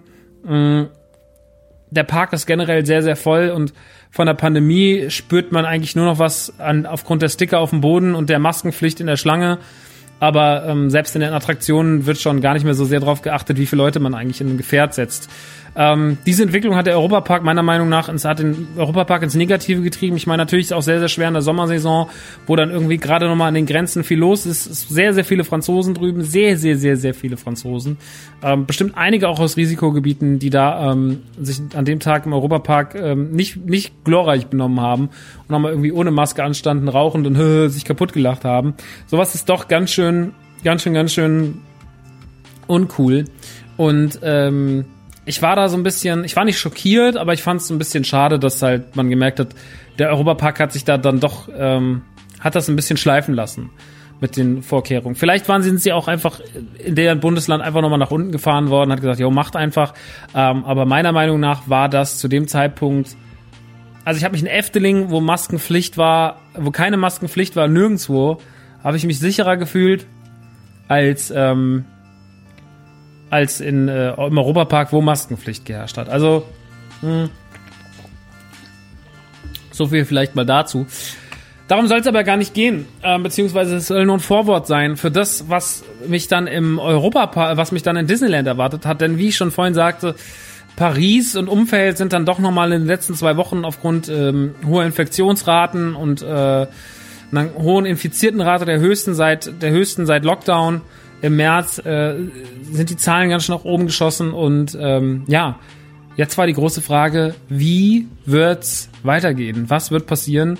Und wie wird die ganze Geschichte aussehen? Werden wir überhaupt ankommen? Wie hoch sind die Kontrollen? Ähm, wie wird's im Park aussehen? Und so weiter und so fort. Wie wird sich Disneyland verhalten? Das war natürlich eine super spannende Frage, die ich mir da gestellt habe, beziehungsweise die wir uns alle gestellt haben, weil, wie gesagt, auf einmal hieß es, äh, Paris ist jetzt doch wieder Hochrisikogebiet und ähm, das war natürlich einfach kurz bevor ein Urlaub, auf den man sich jetzt doch schon lange gefreut hat, ein ganz schöner Downer und es wurde natürlich auch lange besprochen, fahren wir hin, fahren wir nicht hin. Ich habe eine gewisse Vorbildfunktion, ich stehe in der Öffentlichkeit. Ich kann nicht die ganze Zeit auf Instagram predigen, setzt eure Maske auf, bleibt zu Hause und dann selber irgendwie in Vergnügungsparks fahren. Auf der anderen Seite haben wir natürlich auch seit Anfang der Pandemie selber ein bisschen Learnings hinter hinter uns und haben natürlich auch begriffen, was wir machen können, was wir nicht machen können, wie gewisse Dinge funktionieren, wie sie nicht funktionieren und ähm, wie wir auch vielleicht mal was haben können wie ein Urlaub oder auch ein Vergnügungsparkaufenthalt, was dann äh, was dann gut klappt. Deswegen hatte ich ja auch schon viel darüber geredet, also gerade im Bereich Efteling, gerade als es um Phantasialand und so weiter und so fort ging, habe ich versucht irgendwie einen sehr sehr großen und auch offenen Einblick dazu zu geben, wie wir uns verhalten haben, ähm, wie wir uns dieser ganzen Situation gestellt haben. Und äh, ich muss ehrlich sagen, ich meine Erwartung an Disneyland war schon so, dass ich mir gedacht habe, yo, ich glaube, dieser Park kann es sich nicht leisten. Also kann sich eigentlich kein Park leisten, aber äh, wir sehen ja auch am Europapark, dass halt dort dann gewisse Richtlinien schleifen gelassen werden im Laufe der Monate und dass es immer voller wird. Und äh, Disneyland wird das wahrscheinlich ein bisschen anders machen. Und Disneyland wird wahrscheinlich auch alles ein bisschen schöner machen und kontrollierter machen. Und äh, ich kann euch gleich sagen, das ist so. Disneyland hat seinen Park sehr, sehr gut im Griff, was äh, all die Sicherheitsvorkehrungen angeht, was Sicherheitsabstände äh, angeht, was äh, Desinfektions Mittelmöglichkeiten angibt. Ich habe keinen Park erlebt, in dem so viel Desinfektionsmittel überall an jeder Ecke steht, selbst in den Anstehbereichen nochmal mehrmals äh, Stationen, die ständig aufgefüllt werden, ähm, die ständig gepflegt werden, die Toiletten werden ununterbrochen geputzt. Es sind überall Putzkräfte, es sind überall Leute mit Schildern, die einem nochmal darauf hinweisen, Parkpflicht, äh, Maskenpflicht im ganzen Park. Ähm, der ganz, also das ist schon mal eine ganz besondere, besondere Besonderheit, die kein anderer Park hatte bis dato aber so ist es ja in Paris teilweise auch auf den Straßen und so. Es ist Maskenpflicht überall. Überall herrscht Maskenpflicht in Disneyland. Das heißt, in dem Moment, wo ihr aus eurer Hotelzimmertür tretet, auf dem Flur steht, habt ihr eure Maske zu tragen, bis zu dem Zeitpunkt, wenn ihr abends wieder heimkommt. Die einzigen Ausnahmen sind natürlich, wenn ihr esst oder trinkt oder mal eine raucht. Das sind die einzigen Ausnahmen, wo ihr eure Maske abnehmt. Ansonsten in jeder Attraktion, in jeder Warteschlange, im ganzen Park unter freiem Himmel, oder unter Unterdachung. Ihr müsst ständig eure Maske tragen. Was ich euch sagen kann, was eine Herausforderung ist. Weil ich finde, Maske tragen ich probiere auch verschiedene Masken aus. Ich habe solche Stoff, Stoffmasken, wie wir sie bei Nerdy Turdy Gang verkauft haben, hatte ich mit. Ich habe aber auch noch etwas seichtere mitgehabt. Ich habe äh, ähm, eine Maske gehabt von, äh, sogar eine FFP-Maske, äh, die hatte ich jetzt nicht mit, aber die besitze ich auch noch mit, da bin ich auch schon draußen rumgelaufen ähm, und so weiter und so fort. Also man hat eine sehr relativ große Einwegmasken, natürlich auch ein Riesenthema. Ähm, Masken, welche Maske ist für einen das Beste? Wie kommt man am besten klar? Weil gerade wenn man viel läuft, dann ist es auch noch warm, dann läuft man auch noch viele Treppen. Ja, man ist jetzt auch nicht der aller, aller, aller sportlichste. Äh, das muss man ja alles irgendwie bedenken, wenn man acht, neun, zehn Stunden draußen ist. Das muss man bedenken, weil wir jetzt auch nicht alle Stunde einmal in den Café gegangen sind, sondern wir sind dann fünf, sechs Stunden rumgelaufen, haben die Maske getragen, waren dann vielleicht mal eine Stunde was essen und dann ging's weiter. Und das ist natürlich schon krass und die Maske am Ende des Tages abzunehmen oder beim Essen abzunehmen, war wirklich eine enorme Erleichterung. Aber jetzt ist es halt so. Ne? Und wir wollen uns auch jetzt nicht über die Masken äh, beschweren, weil die Masken haben ja auch einen guten Sinn und einen guten Zweck. Und äh, im Gegensatz zu allen Corona-Gegnern da draußen, die sagen, das existiert alles gar nicht. Masken sind nicht nur dazu da, uns selber zu schützen, sondern andere zu schützen, ähm, ne, den, den, den Flug der Viren einzudämmen und äh, andere Leute nicht anzustecken. Und in der Hinsicht haben wir einfach Folge zu leisten und, die, und ruhig zu sein. Das ist ganz, ganz wichtig. Ähm, deswegen akzeptiere ich diese Maskenpflicht im Park natürlich äh, ohne ohne in irgendeinen Gedanken von Widerspenstigkeit, muss aber natürlich sagen, das muss man auch sagen können, anstrengend ist es natürlich schon.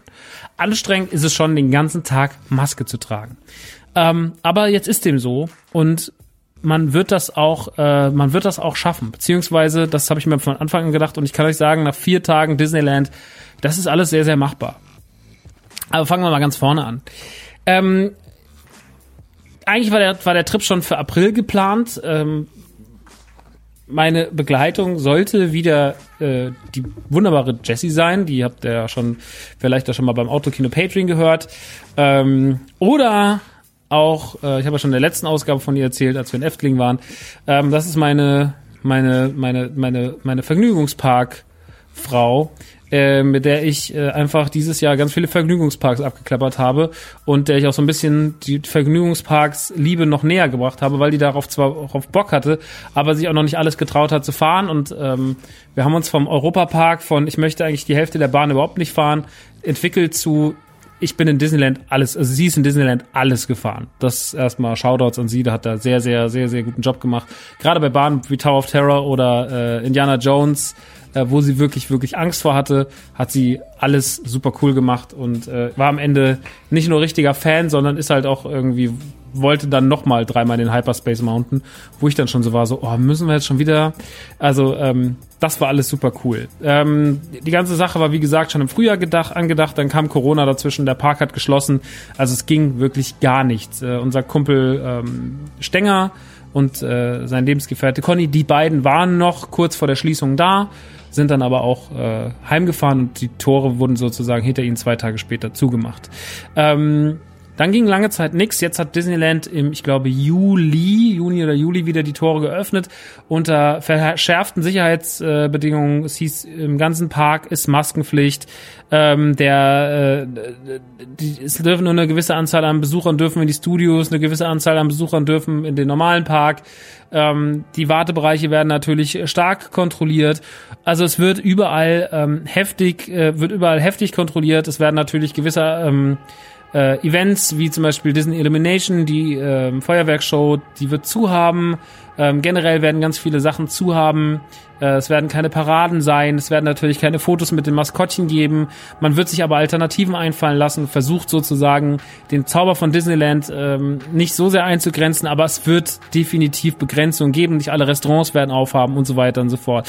Das ist natürlich, wenn man das ganze Disneyland, die ganze Disneyland Experience haben will und gerade auf Shows steht und gerade auf Paraden steht und so, dann mag das für viele auch richtig, richtig, richtig ein Downer sein und auch ein Grund sein, nicht hinzufahren. Für mich als jemand, der in erster Linie nach Disneyland fährt, um sich die ganze Geschichte wieder anzugucken, weil er einfach sehr, sehr gern durch diese, durch diesen, durch diese wunderbar künstlich angelegte Welt läuft und natürlich Fahrattraktionen erleben will. Und das ist immer noch mein Hauptanliegen, wenn ich in Vergnügungsparks fahre.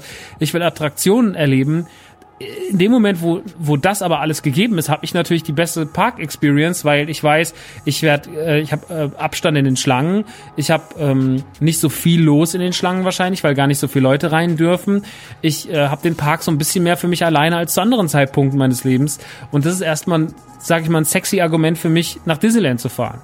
Ähm, nun hat sich die ganze Sache dann, haben wir dann umgebucht, nachdem dann endlich die Hotline wieder offen war und man sagen konnte auch, wann wir dann hin konnten, haben dann gesagt, okay, Jessie hat diese Woche Geburtstag, sie wird 28, wir fahren dann, äh, wir fahren dann über ihren Geburtstag dahin, ist doch alles super und ähm, da freuen wir uns drauf. Und das war dann der Plan, das wurde dann alles so umgebucht, das war auch alles einigermaßen unkompliziert.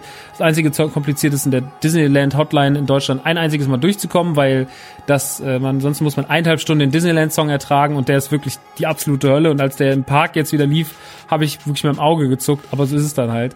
Ähm, und ja, das war so ein bisschen der Weg dahin. Der war steinig, äh, der war natürlich auch mit, äh, mit einigen ähm, Abstrichen versehen, aber am Ende des Tages äh, wusste man, dass es klappt. Wir hatten noch, äh, der Plan war, nicht direkt nach Disneyland zu fahren, also nicht morgens hinzufahren, sechs Stunden Auto, sondern äh, gemütlicher am Montagabend in Richtung äh, Disneyland zu fahren, unterwegs in einem Hotel zu halten, was eineinhalb Stunden vor Disneyland liegt und am nächsten Morgen dann pünktlich äh, on the road zu sein, im Hotel einzuchecken und äh, dann direkt vom äh, Newport Bay Club Hotel in den Disney Park zu laufen über Disney Village und äh, dann dort den ersten Tag zu erleben. Dienstag, Mittwoch, Donnerstag und Freitag. Freitagnachmittag aber dann Heimreise. Das heißt, äh, Freitagmorgen wurde ausgecheckt äh, und Freitagnachmittag haben wir uns dann ins Auto gesetzt äh, gegen vier, fünf und sind dann nach Hause gefahren und waren dann gegen elf, halb zwölf wieder in Aschaffenburg. Ja, so viel zum ungefähren Ablauf. Ähm, wir waren in einer kleinen Stadt in, keine Ahnung wie die hieß, das war, also das kann ich bis heute nicht benennen. Autobahnfahren in, in Frankreich generell fies, weil viele, viele, viele ähm, äh, Mautstellen, Automautstellen, auch für PKWs, nicht nur für LKWs, ähm, was aber dafür sorgt, kostet natürlich Geld, ne? Also ich glaube, ich zahle insgesamt 30 hin, 30 zurück. Also der Weg nach Disney zwingt mich dreimal ins Portemonnaie zu greifen, einmal für 2,40, einmal für 4 Euro und einmal für 23, ähm, dass ich 30 Euro, bisschen über 30 Euro bezahle auf der Hinfahrt und den gleichen Betrag oder die gleichen Beträge dann auf der Rückfahrt. Ähm, wir sind dann rausgefahren, waren in einer kleinen Stadt, die nicht besonders schön war, die ein bisschen eingefallen war. Es war auch noch Montagabend, da haben die meisten Restaurants, wie es ja auch hier oft so ist, meisten Restaurants hatten zu. Deswegen äh, haben wir uns da abends nur bei Jollo eine Pizza geholt. Jollo war ein Pizzabäcker, der wieder das typische Frankreich-Klischee erfüllen musste, was ich schon oft leider in Frankreich erlebt habe. Ähm, ich bin ja nicht der größte Frankreich-Fan, muss man ehrlich sagen, weil ich immer so ein bisschen das Gefühl habe, man wird so, äh, man wird so von von oben angeschaut und äh, so war es dann auch wieder in diesem Ort. Wir gehen eine kleine Pizzeria rein und äh, wollten Pizza bestellen, haben versucht mit dem Englisch zu reden, hat sich nicht mal die Mühe gemacht, irgendwie, er hat einfach Französisch geredet, konsequent die ganze Zeit und als er, als er dann gemerkt hat, dass wir nicht stehen, hat uns einfach abgewogen, hat gesagt, so nach dem Motto, dann geht halt so und wir haben es dann irgendwie über auf Zettel Sachen aufschreiben, haben wir das Problem dann lösen. Ich meine, da ging es um eine 7,50 Euro Pizza, aber es war schon, ähm, es war wirklich nicht so toll. Die Stadt generell sehr, sehr zerfallen, ich weiß auch gar nicht mehr, wer das war, ich, welche Stadt das war, ich kann, es ist aber auch euch eigentlich scheißegal, weil äh, ich würde euch keine Empfehlung aussprechen, da hinzufahren. Weder das Hotel noch äh, die Ortschaft waren irgendwie zauberhaft oder schön, so dass ich sagen würde, ja, wenn ihr nach Disneyland fahrt, dann fahrt unbedingt dahin. Ähm, es war ein ganz kleines Dorf, äh, was sich einfach wahllos aus der Karte ausgepickt hat, haben gesagt, lass uns dahin. Ähm, und äh, weder ein, Resta ein einziges Restaurant noch eine einzige Lokalität da sah irgendwie aus, als müsst ihr euch da jetzt hinschicken. Es war wirklich eher trist, viele Geschäfte waren zu, es war vieles zerfallen, ein paar Gebäude waren abgebrannt, also es war wirklich, es wirkt schon wie die Pre- Disneyland, äh, Fluch der Karibik ähm, äh, Kulisse. Deswegen absolut egal, fahrt da nicht hin. Ähm, fahrt einfach irgendwo hin, tippt auf die Karte und ähm, ja, so, so guckt, wo er so eine Stunde vor Paris am besten oder eine Stunde vor Disneyland schön runterfahren könnt, entspannt. Ähm, also wo er von der Autobahn schnell runterkommt und äh, dann geht da einfach in irgendein Hotel. Das lohnt sich natürlich schon. Ein Disneyland Hotel kostet gleich immer das Dreifache, Vierfache die Nacht. Ähm, dafür, dass man dann mittelmäßige Hotelzimmer bekommt, das muss man schon mal sagen. Gerade im Newport Bay Club ist vieles nicht mehr so ganz so hübsch. Äh, War es ja auch schon letztes Jahr nicht mehr. Ich fahre trotzdem immer wieder ganz gerne hin, weil es halt ein gutes, also weil es halt ein Hotel ist, was ganz hübsch aussieht, in dem man sich einigermaßen wohlfühlen kann und äh, von dem man auch sehr, sehr schnell dann in den Park laufen kann. Ich bin aber auch gespannt oder werde dann auf jeden Fall auch als nächstes das äh, neue Hotel New York ausprobieren, was jetzt gerade renoviert wurde. Was jetzt das Avengers Art Hotel wird und äh, das soll ja dann auch, glaube ich, nächstes Jahr eröffnen. Sollte dieses Jahr eigentlich eröffnen, aber aufgrund von Corona hat man das Ganze nach hinten geschoben, ähm, genauso wie den Avengers Park der in den Studios. Ähm, wir sind dann erstmal, als wir dann am nächsten Tag am Dienstag angekommen sind, wir sind morgens um 7 Uhr aus dem Hotel raus, in dem wir da waren, sind auf die Autobahn, waren relativ schnell in Disneyland Paris, äh, 90 Minuten, der typische, der typische Weg. Man fährt aufs Gelände, wird nochmal kurz kontrolliert, äh, parkt dann auf dem auf dem Newport Bay Club Gelände, wird äh, das Gepäck wird äh, durch ein durch ein ähm, durch eine, durch eine Kontrolle gefahren, wie beim Flughafen. Also die Leute gucken euch in den Koffer. Die Leute, ihr werdet auch nochmal kontrolliert mit einem, durch ein Sicherheitspersonal. Dann werdet ihr eingecheckt ähm, von jemanden. Die Leute kommen auf euch zu dieses Mal. Aktuell ist es so gelöst aufgrund der Rezeption, dass man zu euch kommt. Man ähm, hat schon Umschläge vorbereitet, in dem alles für euch drin ist. Und äh, wir ähm, haben dann kurz eingecheckt. Es waren alle sehr, sehr freundlich. Man hat uns die Schlüssel übergeben. Wir hatten dieses Mal ähm, dieses Menu Plus äh, beziehungsweise den Magic Pass, ähm, das im Endeffekt eure Karte. Ich habe ja damals erzählt von den Armbändern, den Mag Magic Wrists oder wie sie hießen, Wristbands, ähm, wo eure ganzen Daten hinterlegt sind, mit denen ihr auch zahlen konntet. Ganz so krass war es dann da nicht. Äh, also diese Wristbands gibt es da noch nicht, aber sie haben inzwischen so Karten und auf denen sind dann auch euer Hoteleintritt, euer Karteneintritt, euer Parkeintritt und äh, natürlich auch ähm, eure eure äh, äh, äh, äh, eure Magic Passes hinterlegt, also die Möglichkeit, mit denen ihr dann essen könnt. Mm, der Magic Pass beinhaltet, wenn für ein extra Geld könnt ihr quasi Menüs essen, ihr könnt frühstücken im Hotel morgens und ihr könnt mittags und abends in diversen Restaurants, in Village oder auch in den Parks ähm, Menüs essen. Diese Menüs könnt ihr euch selber zusammenstellen. Da gibt's immer ein paar Sachen zur Auswahl bei Vorspeisen, Hauptspeisen und Nachspeisen. Und äh, wir haben insgesamt den Magic Pass dreimal benutzt. Wir haben ihn einmal benutzt bei Captain Jacks, das ist das Restaurant hinter Fluch der Karibik. Wir haben ihn benutzt bei Cheremy, das ist das Restaurant bei Ratatouille. Und wir haben ihn benutzt im Café Mickey, das ist dieses Mickey Mouse Café, wo die ganzen Mickey Mouse Figuren und Pluto und so weiter abhängen und ähm, mit euch dinieren. Ähm, in Village. Außerdem haben wir noch einmal abends im Rainforest Café gegessen Und äh, übers Essen muss ich generell dieses Mal sagen, es war bei weitem nicht mehr so schlimm, wie ich es gewohnt bin von Disneyland. Ähm, teilweise hatten wir richtig leckere Sachen. Ich fand, dass die Sachen in Captain Jacks waren von den Menüs mein Highlight. Ähm, das war wirklich sehr, sehr lecker. Ähm, man merkt natürlich schon, das ist immer noch alles nicht immer die Qualität, die man vielleicht erwartet. Das ist aber trotzdem besser, als sich den ganzen Tag irgendwie Burger und Nuggets reinzufahren an den typischen klassischen Merchbuden. Das haben wir tatsächlich nur einmal gemacht. Am äh, Dienstagmittag haben wir bei, ähm, haben wir im Discoveryland, haben wir äh, kurz mal einen Burger gegessen mittags und abends waren wir dann im Rainforest Café und das war's eigentlich an, an, an größeren an größeren äh, Fastfood-Begegnungen. Ansonsten hat man eher versucht, sich da auf diese Menüs zu einzulassen. Einmal waren wir noch bei Earl, haben uns abends ein Sandwich geholt, als wir müde aus dem Park rausgeschlurpt kamen. Äh, ich glaube, das war dann Mittwoch so. Und äh, ja, also auf jeden Fall ähm, hat sich das hat sich das alles doch ähm, sehr rentiert. Und äh, ich muss, kann schon mal sagen, das Essen ist bei Weitem nicht mehr so äh, war bei Weitem nicht mehr so schlimm. Ähm, wie es jetzt zum Beispiel letztes Jahr hatte, aber letztes Jahr war es auch alles ein bisschen schwieriger mit der Organisation, da musste man auch mehr aus der eigenen Tasche zahlen.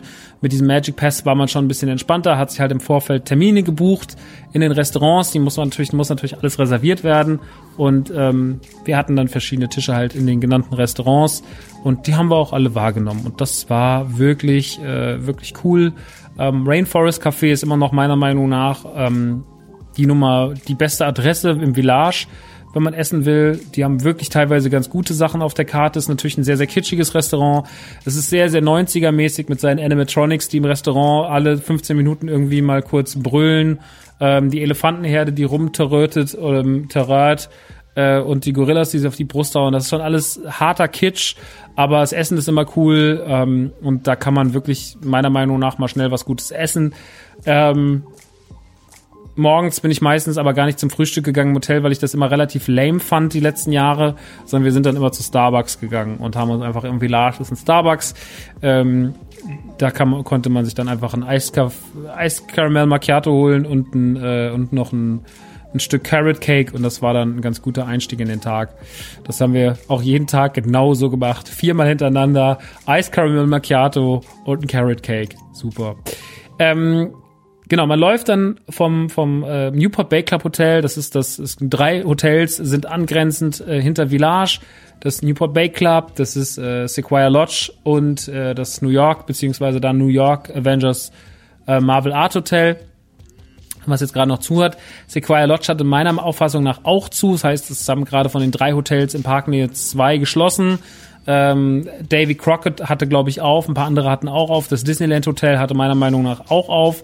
Aber von denen, die hinten dran sind, gerade New York, wie gesagt, noch im Umbau und Sequoia Lodge wahrscheinlich einfach, damit man den Betrieb auf ein einziges Hotel umlenkt, hat man nur das, ähm, nur das Newport Bay Club Hotel auf. Von dem läuft man dann am, am See entlang, an dem künstlich angelegten See entlang, äh, von hinten ins Village rein, muss noch einmal durch eine Taschenkontrolle, ähm, was immer sehr, sehr fix geht. Das ist dann noch die letzte Taschenkontrolle für den Tag. Und äh, dann steht man quasi vor Earl of Sandwich, wo man meiner Meinung nach sehr gut essen kann, was leider momentan kein Frühstück hat. Die machen erst um 12 Uhr auf. Café Mickey, der Lego Store, Starbucks, Rainforest Café und so weiter und so fort und läuft dann von da nach vorne durch.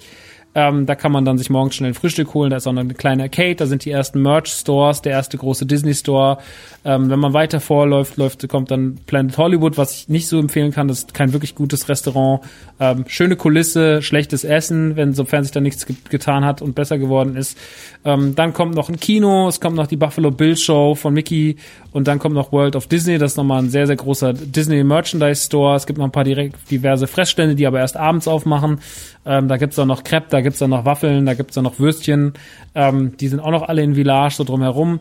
Und man muss sagen, ich hatte gedacht, Village wäre irgendwie geschlossener und das Leben in Village wäre wesentlich rausgezogener. Äh, aber Village hat doch ganz schön äh, geblüht, auch abends. Ohne dass man sich unsicher gefühlt hat, fand ich. Also Village war so äh, mit dem Maß gefüllt, mit dem Maß kontrolliert. Da waren noch überall Securities, dass man gesagt hat, so ja, ich fühle mich hier schon jetzt nicht äh, Corona-mäßig unsicher, aber ich kann trotzdem noch so ein bisschen so dieses Village-Gefühl haben. Das ist irgendwie, das haben sie meiner Meinung nach ganz gut hinbekommen.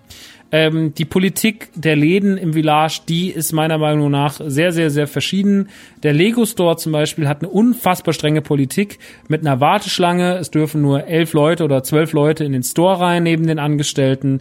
Die dürfen nichts anfassen. Du musst es zu den Angestellten sagen, was du haben willst. Dann werden dir die Sets, die Sets gereicht.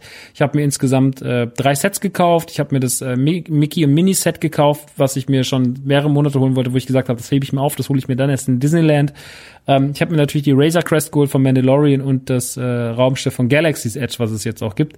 Ähm, plus noch ein paar Blindbacks der Harry Potter, ähm, der Play Harry Potter Figuren, die es jetzt gibt. Ähm, da waren so ein paar Sachen dabei. Ähm, und genau, diese Sets, äh, die durfte man dann nicht anfassen, die musste man dann selber, musste man dann nur zeigen und dann kamen sehr, sehr nette Angestellte, die das, die, die die Hände desinfizieren, die auf Abstand sind, die Masken tragen und so weiter und so fort und die sehr freundlich sind, die dich sehr, sehr gut beraten. Ähm, die helfen dir da sehr. Das ist natürlich eine Politik, die kommt vom Lego Store selber. Da wird wahrscheinlich Lego von oben gesagt haben, so, ja, pass mal auf, äh, wir machen das mal so und so.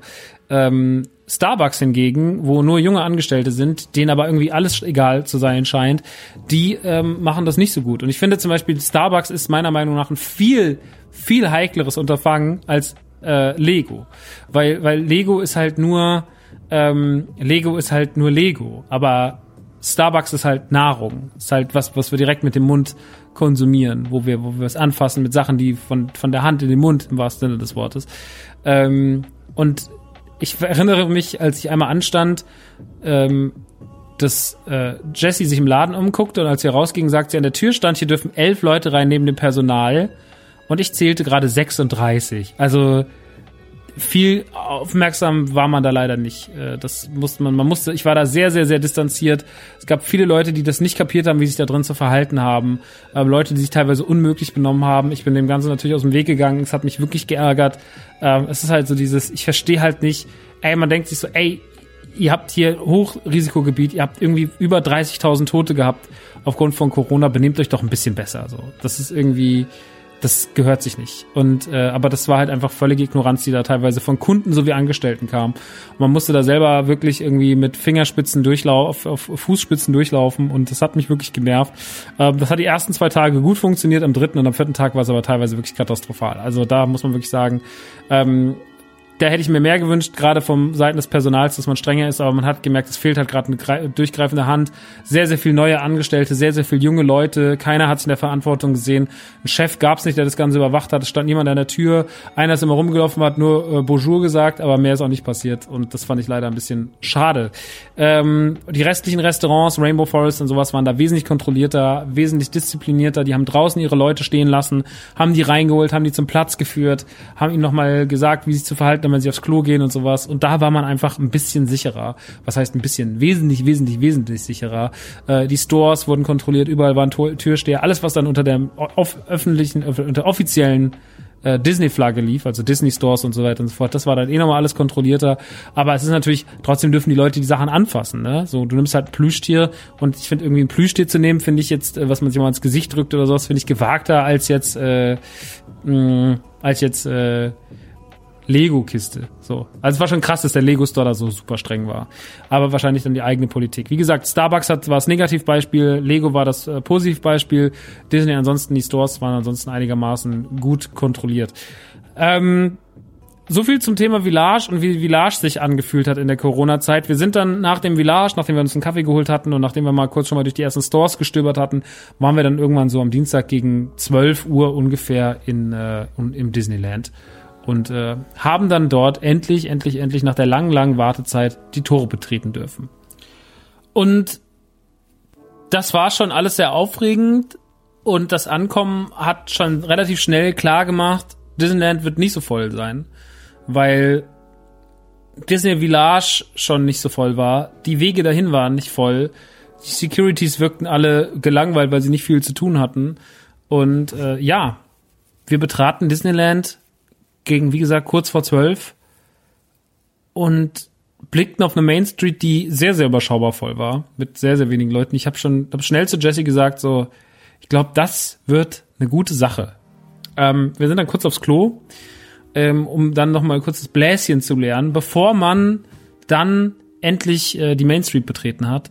Ähm, und die Main Street hatte soweit fast alles auf. Also fast jeder Laden, der auf der Main Street zu finden ist, hatte seine Tore geöffnet. Die Restaurants, also beziehungsweise die Schnellimbissbuden, ähm, die ganzen Läden und sonst irgendwas, alle waren irgendwie auf, hatten wahnsinnig viel Desinfektionsmittel, äh. Und was mir auch schon relativ schnell auffiel, war, dass äh, Maskottchen durch den Park laufen.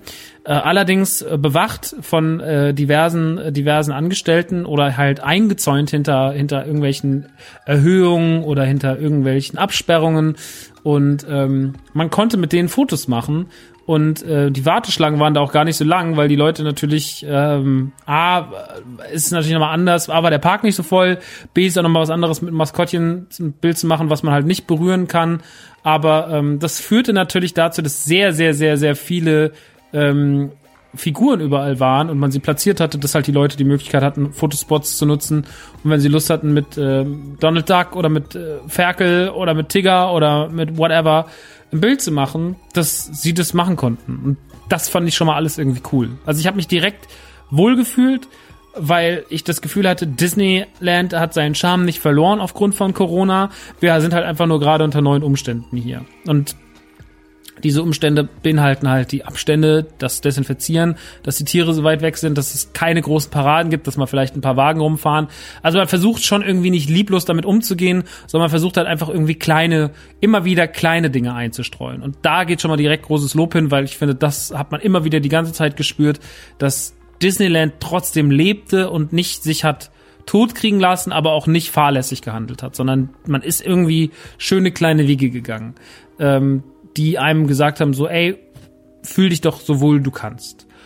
Ähm, viele Restaurants haben zu im Park selber, also sehr, sehr viele Restaurants haben zu. Gerade natürlich alles, was im Bereich All You Can Eat ist, ähm, ist natürlich geschlossen und auch andere Sachen sind geschlossen. Ähm, deswegen war die Auswahl auch begrenzt. Natürlich haben ein paar der Fastfood-Restaurants auf. Auf der Main Street ist sehr, sehr viel auf. Captain Jacks hat, wie gesagt, auf. Aber ähm, viele Sachen haben auch zu. Was man aber loben muss, ist, dass sehr, sehr, sehr viele Attraktionen ähm, aufhaben, eigentlich alle. Eine einzige Attraktion war geschlossen, von denen, die mich interessiert haben, nämlich der Buzz Lightyear äh, Shooter. Der wird gerade umgebaut, der wird gerade, der kriegt gerade äh, ein, Upgrade. Ähm, was ich natürlich sehr, sehr gespannt bin, weil ich finde auch ganz ehrlich, sind wir mal ganz ehrlich, ich finde den Buzz Lightyear Shooter immer nur okay.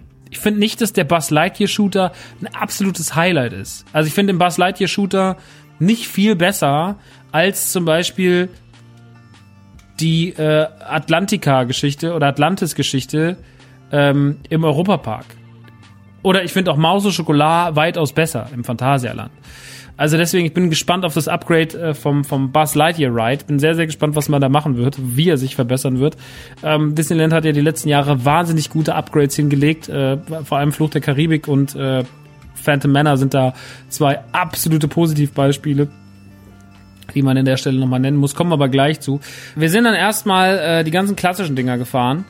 Ähm, also Schneewittchen, Peter Pan und äh, Pinocchio. Pinocchio und Schneewittchen haben meistens nicht so lange Anstehzeiten. Peter Pan hat gerne mal auch 90 Minuten. Warum das bei Peter Pan so krass ist, habe ich ehrlich gesagt noch nie so ganz verstanden. Weil Peter Pan sich meiner Meinung nach nicht so sehr abhebt von den anderen beiden genannten. Man muss natürlich sagen, dass die Rides alle schon alt sind. Die sind alle noch aus dem Eröffnungsjahr von äh, damals. Da hat sich meiner Meinung nach hat's da auch keine großen Upgrades gegeben. Ich glaube, Peter Pan hat so ein paar kleinere Upgrades erfahren, aber die großen Upgrades, die es in Anaheim oder in Disney World gab, die hat diese Attraktion derzeit noch nicht. Was ich krass finde, ähm, die könnten da ruhig mal hin. Ähm, natürlich ist Peter Pan nicht so gruselig wie Schneewittchen und Pinocchio. Die sind wirklich wahnsinnig gruselig. Also gerade die Schneewittchenbahn finde ich teilweise für Kinder schon ganz schön heftig. Ich weiß auch, dass die damals als Kind mit acht, als ich das erste Mal im Disneyland war, 92 im Eröffnungsjahr, extrem krass fand. Also wo ich mir auch dachte, so, Moment mal, das ist ja eine Geisterbahn, das ist doch nicht Schneewittchen. Also die fängt mit einem ähm, mit einem süßen Abschnitt an und dann wird's einfach nur sehr düster und sehr, sehr viel auf äh, Schwarzlicht geht man dann und auf gruselige Figuren, hat gute Effekte drin, auch immer noch, auch die 30 Jahre später, 28 Jahre später, immer noch meiner Meinung nach gar nicht schlecht gealtert, aber ähm, ja, es ist halt wirklich ein bisschen gruselig. So, es hat äh, die Story wird auch sehr wirr erzählt. Äh, vor allem bei Schneewittchen. Bei Pinocchio geht's noch meiner Meinung nach. Pinocchio ist aber trotzdem auch gruselig. Gerade dieser ganze Vergnügungspark-Teil, der sehr lang ist, ähm, im Verhältnis zum Verhältnis zur Bahn sonst. Ähm, ja, das ist schon auf jeden Fall krass. Aber ich mag die beiden Bahnen ganz gern. Ich fahre die ganz gern, weil die haben beide so ein bisschen, die haben so ein bisschen aus der Zeit gefallenen Charme, sind trotzdem gepflegt und fühlen sich nicht alt an oder sehen alt aus oder haben irgendwas äh, Defektes innen drin. Das ist ja das, was Disney auch sich fast nie erlaubt. Ein Disney Park, dass selbst alte Bahnen irgendwie äh, immer noch gepflegt und gut aussehen. Das kann man ja von anderen Parks nicht behaupten. Ich erinnere immer gerne an die Ice Age Bahn, die es nicht mehr gibt. Rest in Peace. Aber die Ice Age Bahn im Movie Park, wo jede, wo aufgrund der Luftfeuchtigkeit die Figuren so zerfallen sind, dass sie irgendwann aussahen wie die Zombie-Variante Zombie -Variante des eigentlich, der eigentlichen Ice Age Figur. Also der Scratch am Eingang, dem ist einfach ein Auge aus dem Kopf gefallen. Wer hat das zugelassen, dass das so bleibt? Wie konnten auch die Lizenzgeber sagen, ja, das ist doch eine gute Sache? Da hat halt einfach nie einer einen Blick reingeworfen. Das ich glaube, die sind das letzte Mal drin gewesen, als das Ding aufgemacht wurde. Und dann war nie wieder einer drin. Und gesagt, ja, das wird schon alles funktionieren. Grauenvolle Bahn im Übrigen, habe ich gehasst. Mhm. Aber dazu ähm, jetzt nicht mehr, auch später nicht mehr. Ähm, mag Pinocchio, mag, äh, mag Schneewittchen und äh, Peter Pan, wie gesagt, ist auch eine schöne Sache, ist ein bisschen kinderfreundlicher, hat nochmal ein bisschen eigene, einen eigenen Vibe, weil das Schienensystem an der Decke ist. Äh, man hat so das Gefühl, man schwebt mit Peter und den äh, Kindern über äh, zu den verlorenen Jungs nach Nimmerland. Ähm, das ist alles auch wieder mit viel Schwarzlicht gearbeitet. Äh, wie gesagt, das Upgrade, was die anderen Parks haben, hat der Park noch nicht ganz. Und äh, die Anstehzeiten sind da eigentlich immer brutal lang bei Peter Pan. Die sind immer so bei 60, 70, 80 Minuten. Unfassbar beliebte, unfassbar beliebter Ride.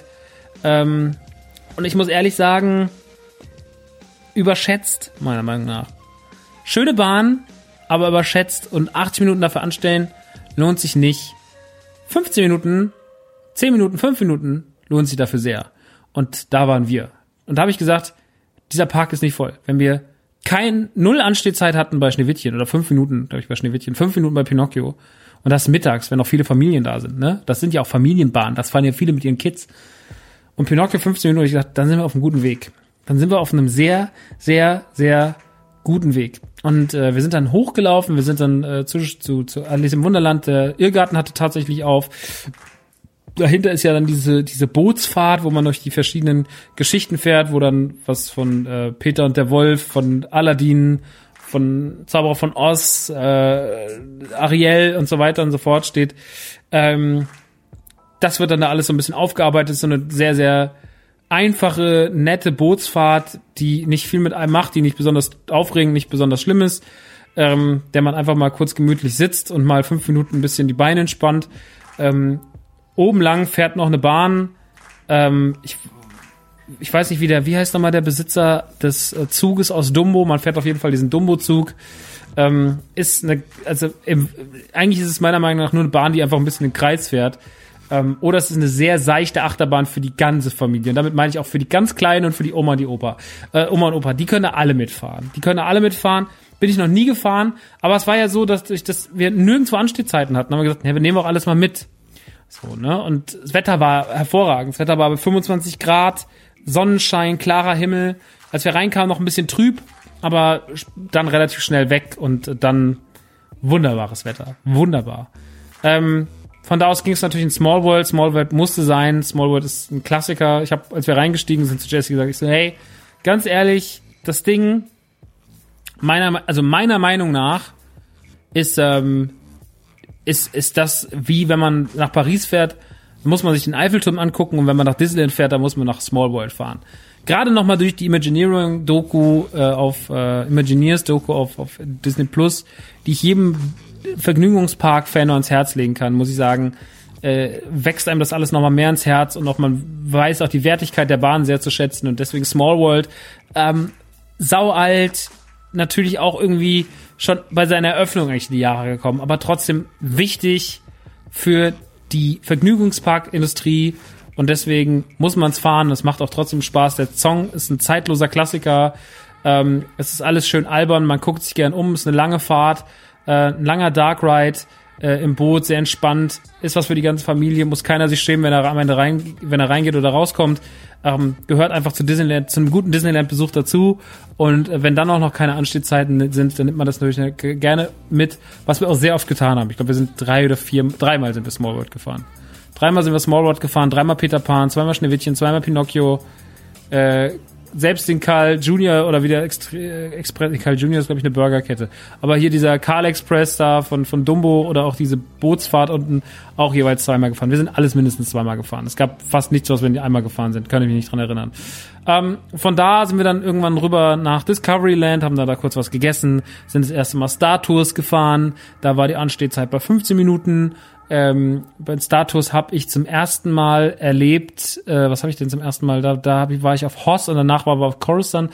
Star Tours, für die, die es nicht kennen, ist im Endeffekt ein Simulator, ähm, der euch in eine, eine in Star Tours ist so ein, ein Reisemittel im Star Wars Universum und ihr wollt eigentlich nur reisen und ähm, werdet dann aber aufgrund werdet von, kommt von eurem Weg ab, der wird euch von verschiedenen Schergen des Star Wars Universums äh, sozusagen durchkreuzt und ihr kommt dann durch blöde Zufälle auf verschiedene Planeten und werdet dann da ordentlich durchgeruckelt. Ähm, beim ersten Mal waren wir erst auf Hoss, haben dann die klassische Imperium schlägt zurück äh, Snowspeeder 8080 Szenerie erlebt und dann später sind wir von ähm, sind wir von Hoss auf Coruscant gelandet und auf Coruscant haben wir dann auf Coruscant haben wir dann ähm, haben wir dann ist es dann auch ist es auch geendet. Ähm, von Star Tours macht meiner Meinung nach wahnsinnig viel Spaß. Ist für Star Wars Fans ein absolutes Muss. Ähm, man kommt dann raus beim Star Traders Merchandise Shop, äh, der meiner Meinung nach äh, wahnsinnig, wahnsinnig unterwältigend ist. Ähm, gerade wenn man Galaxy's Edge gesehen hat, gerade wenn man auch den normalen Star Traders Shop gesehen hat in Disneyland, ähm, so ist man doch hier wirklich leider, leider, leider ein bisschen desillusioniert. Es gibt so gut wie keine exklusiven Artikel. Ähm, es gibt generell keine schönen Artikel. Es gibt keine exklusiven Funkos. Es gibt äh, dann einfach nur Dio und Ray Funkos, äh, die man in jedem, wirklich in jedem Mediamarkt und in jedem, äh, in, je, in, schon in jeder Grabbelkiste eigentlich bekommen kann. Und ähm, die kosten dann hier trotzdem irgendwie 16 Euro. Das ist dann leider meiner Meinung nach überhaupt nichts. Also das kann man sich dann alles auch schenken und lassen. Ähm, das ist sehr schade. Auch generell gar kein äh, The Child Baby Yoda Merchandise ähm, gar nichts zum Mandalorian.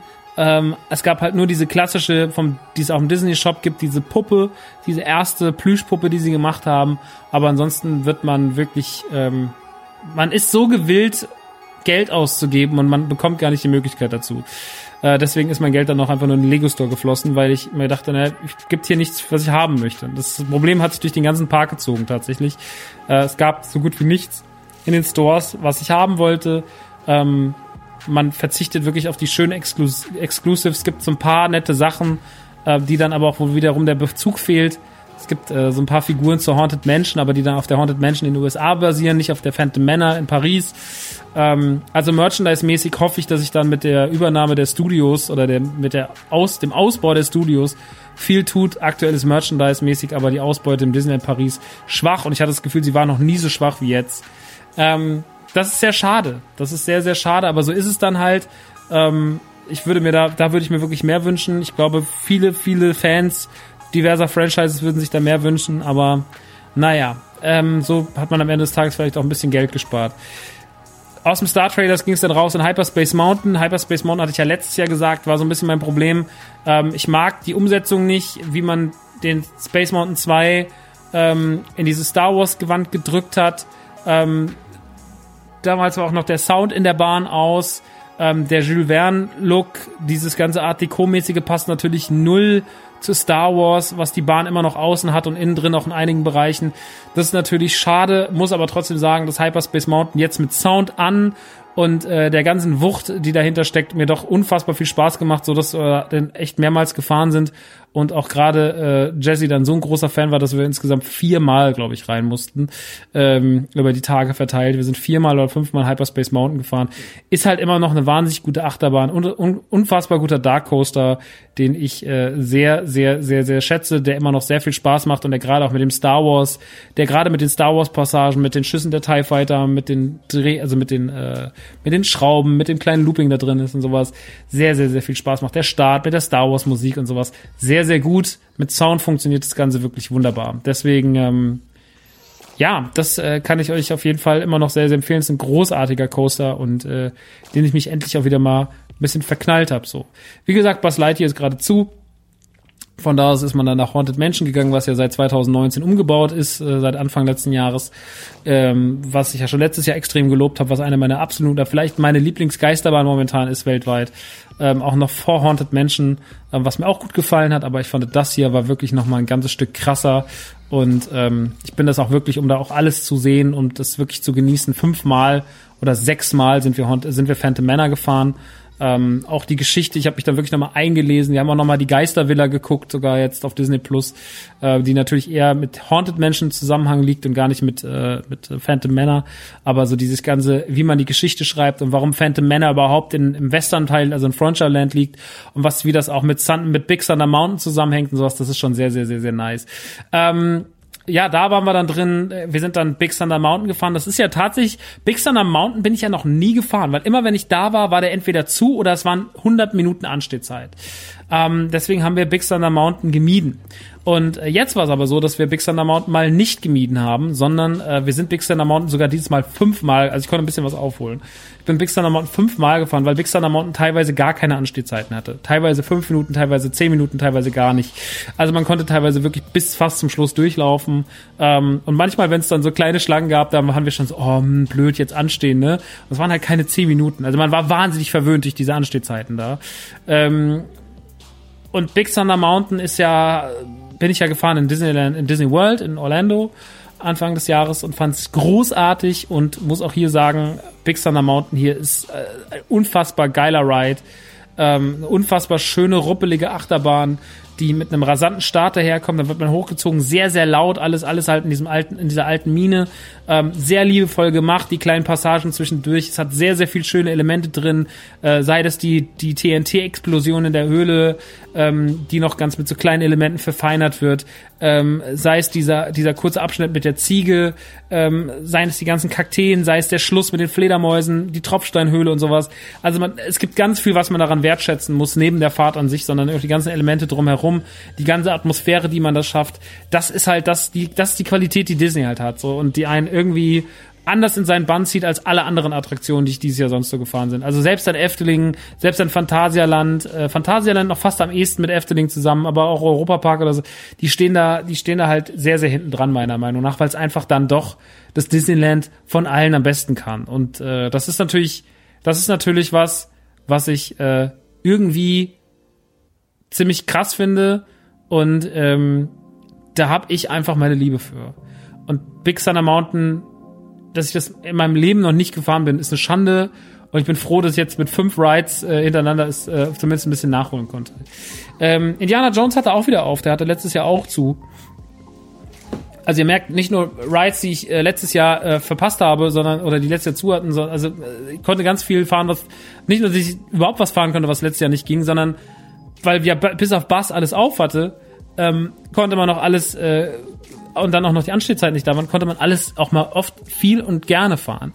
Ähm, Indiana Jones sind wir nur zweimal gefahren. Das liegt einfach daran, dass die Indiana Jones Achterbahn meiner Meinung nach kein besonders guter Coaster ist. Ähm, der sich nicht ganz entscheidet kann, will er jetzt eigentlich eher so durch mit seinen engen Kurven schon fast so ein bisschen wilde Maus sein. Dann hat er noch so einen kleinen verhaspelten Looping da drin. Ähm, das Ganze läuft unter Indiana Jones auf, auf Schrift. Äh, man hat aber nie die Musik. Es wird keine Geschichte erzählt. Es wird halt so ein bisschen der, der Weg dahin, also die, die, die, die Ansteh, die Anstehlines, die sind noch ganz hübsch gemacht so. Aber, ähm, eigentlich ist der Ride an sich, hat wenig mit, bis gar nichts mit Indiana Jones zu tun, ähm, außer dass es draußen vorne dran steht und dass es halt so eine Tempelthematik hat, aber ähm, es tut nichts, was ähm, nicht andere Rides auch genauso machen würden, die halt irgendwas äh, XY Coaster bla bla bla ist. Und das finde ich ein bisschen schade, dass da nicht hundertprozentig so ähm, gearbeitet wird, wie man sich das vielleicht wünscht von so einem, von dem Coaster. Ähm, und dann ist der auch noch nicht so gut. Also der hat wahnsinnig harte Gurte, Gurte von oben natürlich, weil Looping, ähm, wahnsinnig harte Gurte, die einem ganz schön auf die Schulter drücken, die mir auch wehgetan haben und ähm, ja, das ist äh, da, das ist eine sehr, das ist schon sehr ruppelige, ähm, ruppelige Kopfschmerzenbahn meiner Meinung nach. Das war sie schon immer und das ist sie auch immer noch. Deswegen den Indiana Jones Ride kann man mal fahren ist aber bei Weitem nicht mein Favorit im Disneyland Paris. Also bei Weitem nicht. Ist aber ganz nett und ist halt, wenn man von Frontierland nach Adventureland läuft, äh, da um die Ecke und dann kann man da halt auch mal schnell hin. Und wenn da, wie, gesagt, eh gerade nichts los ist, dann nimmt man es eh gerne mit. Ne? Also einfach rein da. Ähm, ähnlich, äh, nee, ähnlich nicht, aber wir sind dann von, von, von, dann von, von Indiana Jones nach Adventureland gelaufen. Da gibt's ja viel zu entdecken, viele kleine Wege. Natürlich haben viele kleine Ecken auch mal jetzt gerade zu, zum Beispiel das ganze äh, Höhlensystem. Unten unter dem Totenschädel beim Schiff hat zu, das Schiff an sich hat zu. Äh, also das sind ja alles nur Erkundungsbereiche, wo man langlaufen kann. Das Haus der Robinsons hat Gott sei Dank auf, weil das ja auch sehr eine, eine krasse Linie verfolgt. Also hier kann man überall entspannt langlaufen, aber ähm, ja, das, das, äh, die Geschichte mit den, mit den, mit den ganzen Höhlen und sowas, das geht halt gerade nicht. Ähm, und dann kommt man aber hinten bei Flucht der Karibik raus. Und Flucht der Karibik ist ja wahrscheinlich einer meiner Lieblings-Dark Rides ever. Ähm, erzählt im Endeffekt die Geschichte von Captain Jack Sparrow, äh, beziehungsweise von der großen äh, Suche ähm, nach dem Schatz, ähm, wo auch ähm, Davy Jones äh, so eine kleine Rolle spielt, aber nicht wirklich, also noch nicht so wie jetzt zum Beispiel in Shanghai, wo das neue Fluch der Karibik ja gebaut wurde und das ist ja wirklich unfassbar. Da habe ich mir jetzt nur On-Ride-Videos von angeguckt, aber das ist ja wirklich unfassbar, was man da gebaut hat in den letzten Jahren. Krass kranke Bahn, Shanghai. Ähm, fehlt halt hier jetzt, sage ich mal, äh, man ist immer noch ein bisschen mehr auf Distanz als da, da ist man mehr im Geschehen. Trotzdem ist und bleibt Fluch der Karibik in Disneyland Paris gerade in der überarbeiteten Variante von 2017 ein absoluter Hingucker, wie da mit Licht gearbeitet wird, wie da mit den Animatronics gearbeitet wird, wie man die Geschichte erzählt, generell alles daran. Es ist wunderbar, es ist zauberhaft. Ich liebe, liebe, liebe Fluch der Karibik und deswegen sind wir den auch sage und schreibe sechsmal gefahren und es war kein Mal zu viel. Es ist wirklich jedes Mal einfach nur große, große Liebe. Ich bin jedes Mal da drin, lass mich verzaubern. Ich find's einfach nur mega. Wirklich wirklich, wirklich Fluch der Karibik ist eine der schönsten Bahnen, die Disneyland hat. Und es ist toll, wie die nochmal aufgepimpt wurde. Wirklich eine der schönsten. Alles vom Anstehbereich, der Einstiegsbereich, das äh, Restaurant, was da noch mit drin ist, alles von der Atmosphäre, von der Musik, yo, ho, yo, ho. Es ist wirklich einfach nur traumhaft. Das und Phantom Manor sind einfach nur wunder, wunder, wunder, wunderbar. Und deswegen nichts anderes als hemmungslose Liebe für Fluch der Karibik und Phantom Manor, zwei meiner absoluten ewigen ewigen Lieblingsattraktionen im Disneyland Paris. Generell muss man sagen, Disneyland Paris hat eine hohe Dichte an tollen Attraktionen. Ähm, die drei eingangs genannten äh, mag ich sehr gern. Pinocchio, Peter Pan, äh, Schneewittchen, Fluch der Karibik, Big Thunder Mountain, Phantom Manor, Hyperspace Mountain, Star Tours, äh, Small World. Ich überlege gerade, ob ich noch irgendwas vergessen habe. Äh, Buzz Lightyear hatte nicht auf, aber ist auch tatsächlich weniger, weniger einer meiner Lieblingsrides, fast der unliebste sogar von den, von den Rides da drin. Ähm, habe ich noch irgendwas vergessen? Ich glaube jetzt gerade erstmal nicht. Äh, Indiana Jones, wie gesagt, kann man mal machen, muss man aber auch nicht unbedingt. Ähm, aber da hat man dann schon wirklich eine hohe Qualität an, an Fahrten. Und äh, natürlich fehlen die Extrembeispiele, also sowas wie Silver Star oder wie Blue Fire im Disney äh, im Europapark. Das hat man da halt nicht. Man hat auch da keinen ähm, keinen Baron.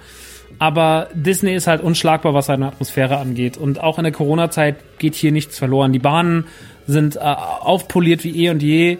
Sie funktionieren, sie sind immer noch sehr gepflegt, größtenteils. Wenige Dinge sind nicht gepflegt. Vielleicht ist mal was von der Sonne ausgeblichen. Ähm, da kann bestimmt mal an ein, zwei Stellen wieder gestrichen werden. Also gerade so Stichwort Alice äh, Labyrinth äh, oder auch das große Buch. Ähm, da darf gern mal wieder ein bisschen Farbe drauf. Aber im Endeffekt ist gerade auch das Schloss und sowas, der ganze Bereich um das Schloss, der natürlich auch immer so das Fotoziel ist und was natürlich auch so das Aushängeschild von Disneyland Paris ist, die Main Street und sowas da stimmt immer noch alles und das ist immer noch einer der schönsten Parks. Das ist vielleicht der schönste Park Europas. Ich weiß, dass hier inzwischen sehr, sehr viele oder einige ähm, Vergnügungsparks-Fans zuhören weil wir natürlich jetzt auch viele Vergnügungspark-Szenen hatten, äh, äh, Szenarien hatten und äh, ich mich natürlich auch freue, dass ihr da seid und begrüße euch natürlich auch herzlich. Ich äh, bin natürlich da ein bisschen ähm, Franchise belastet Und äh, es mag schönere Parks in Deutschland, äh, in Europa geben, aber für mich bleibt Disneyland trotzdem die unangetastete Nummer eins. Ich finde, äh, fand Efteling wunderbar. Ich mag den Europapark sehr gern. Ich liebe das Phantasialand. Ich finde das Phantasialand immer noch fantastisch äh, in ganz, ganz vielen Bereichen und es ähm, hat für mich ganz, ganz, ganz großes Herzthema, das Phantasialand.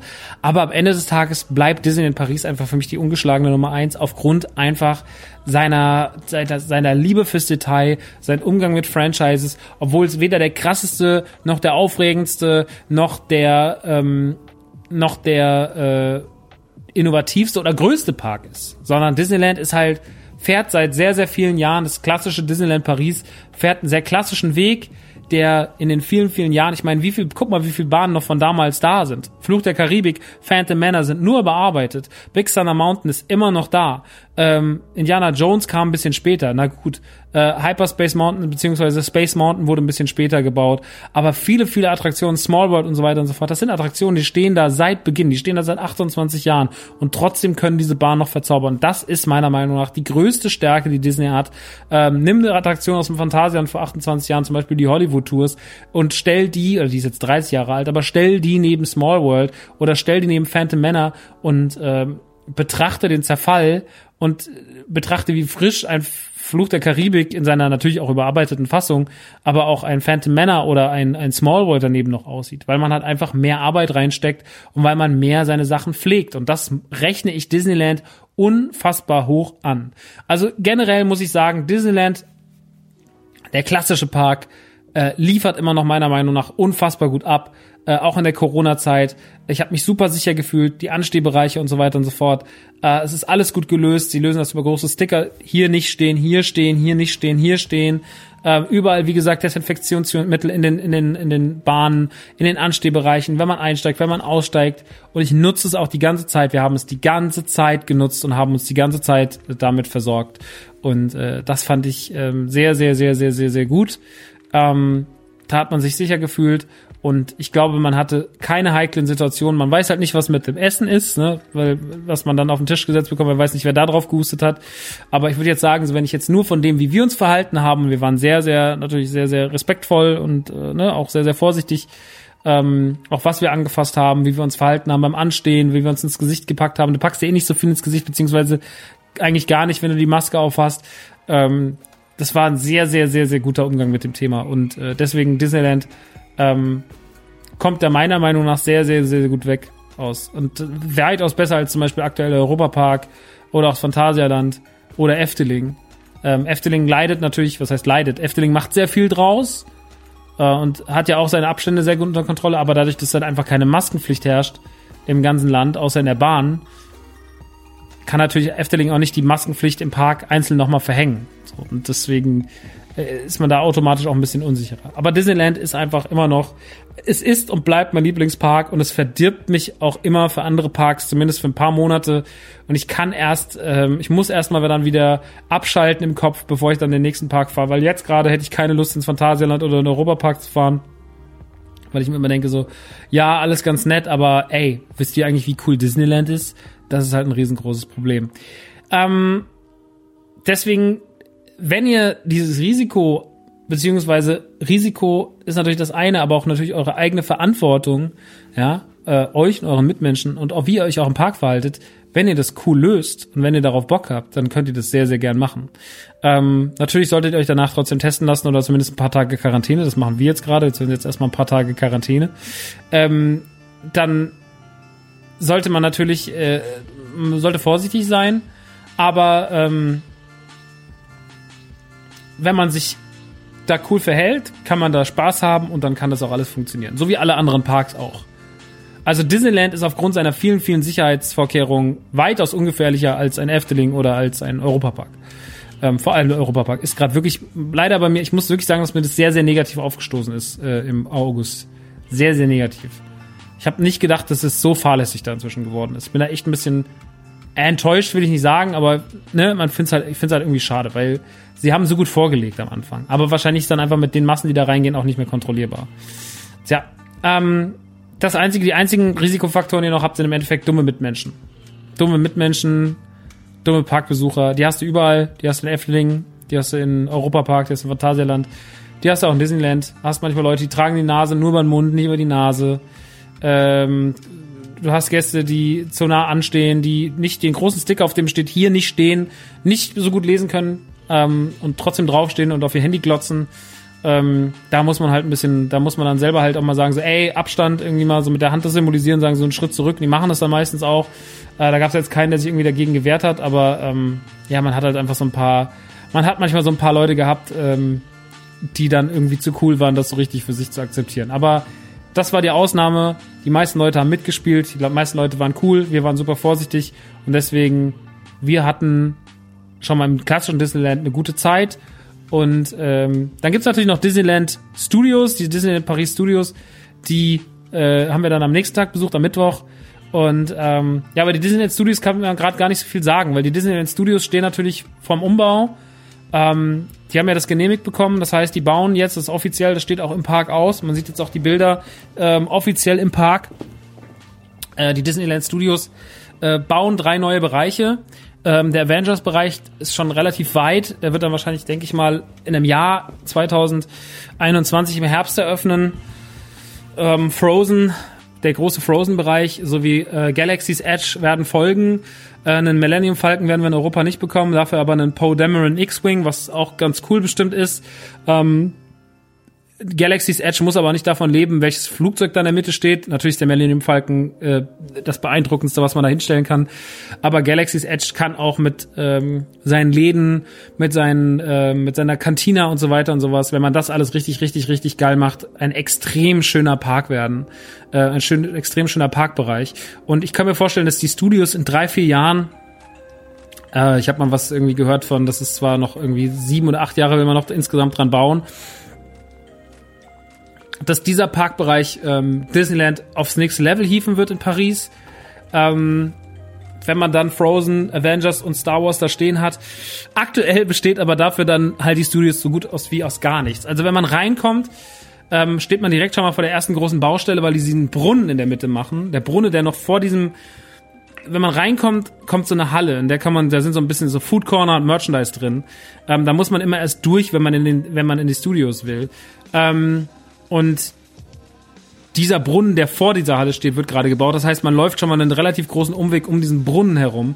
Dann kommt man rein, drin sind halt die typischen Merchandise-Stores und auch die, äh, das, äh, die Fastfood-Bereiche, die sehen genauso aus wie immer, die sind auch immer noch ganz cool. Ich mag das, wie das da alles da drin aussieht, wie das beleuchtet ist, wie da mit so Kulissen gespielt wird und sowas, das ist ganz hübsch.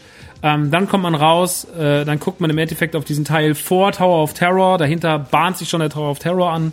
Ähm, links ist da nur noch eine, eine Halle, in der Avengers äh, in Kostümen stehen und ähm, also Schausteller, die als Captain America, Black Panther, äh, Doctor Strange, Black Widow und so weiter und so fort halt irgendwie da, mit denen kann man da Fotos machen.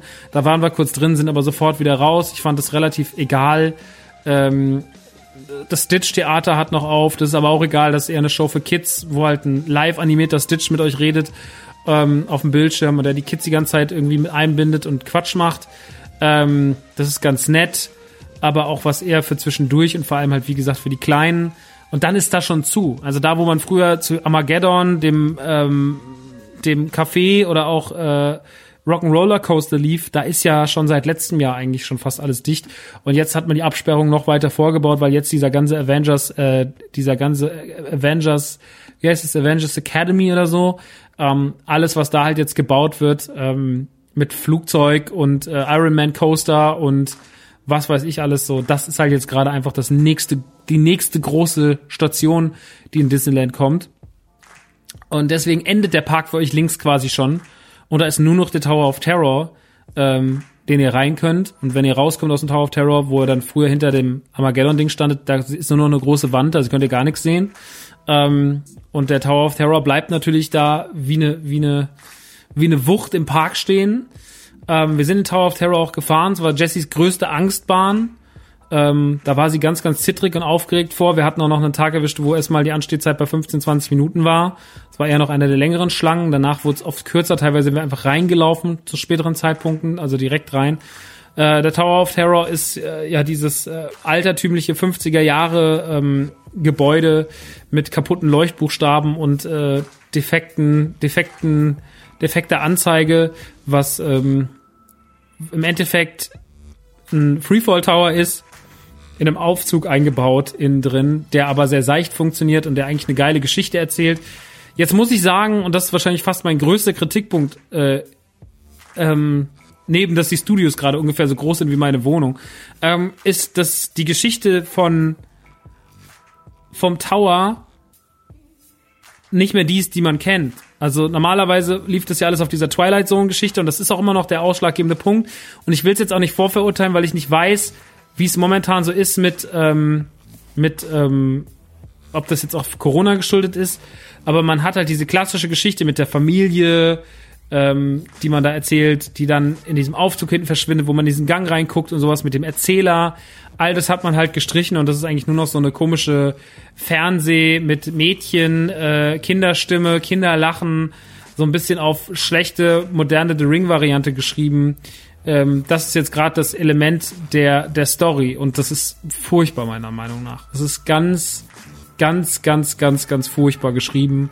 Die klassische Geschichte von Tower of Terror ist sagenhaft. Das ist wirklich eine der atmosphärischsten, schönsten Sachen, die ich kenne in einem Vergnügungspark. Und ich hoffe, dass man jetzt gerade diese Mädchengeschichte wählt, um irgendwie, weil man die Vorgeschichte nicht erzählen kann. Der Vorgeschichtenraum ist aus, da läuft man nur durch, also der, wo man reinkommt, dann guckt man auf den Monitor, dann wird die Geschichte des Towers erzählt, über die Familie, die da verschwunden ist, die sind alle aus gerade.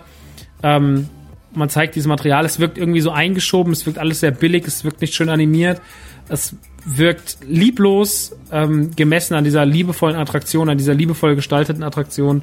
Und ähm, der Tower of Terror beziehungsweise das Hollywood Hotel ist, was die Story angeht, gerade am Tiefpunkt meiner Meinung nach. Ähm, das Fahrerlebnis ist immer noch super, es macht immer noch Spaß, ähm, aber ich finde, es lebt vor allem, hat für mich immer von seiner Story gelebt und die, die, der Freefall Tower, weil der ja sehr seicht ist, war für mich eigentlich immer nur ein netter Nebeneffekt. Und ich finde, da hat man gerade, das hat man richtig verkackt. Ähm, also, ich glaube, es gibt mehrere Varianten, wurde mir gesagt. Und äh, irgendwo war auch noch die, wir sind jetzt dreimal gefahren, ich habe immer diese Kindervariante gefunden, äh, bin immer diese Kindervariante gefahren.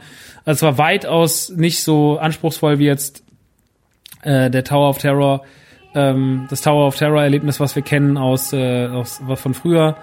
Ähm, ja, war ein bisschen schade, weil das ist wirklich einfach Tower of Terror ist wirklich das Ding für mich. Das ist wirklich die Attraktion in Disneyland. Und ähm, dass da dann diese wahnsinnig schöne Geschichte so verhunzt wird, das hat mich extrem geärgert.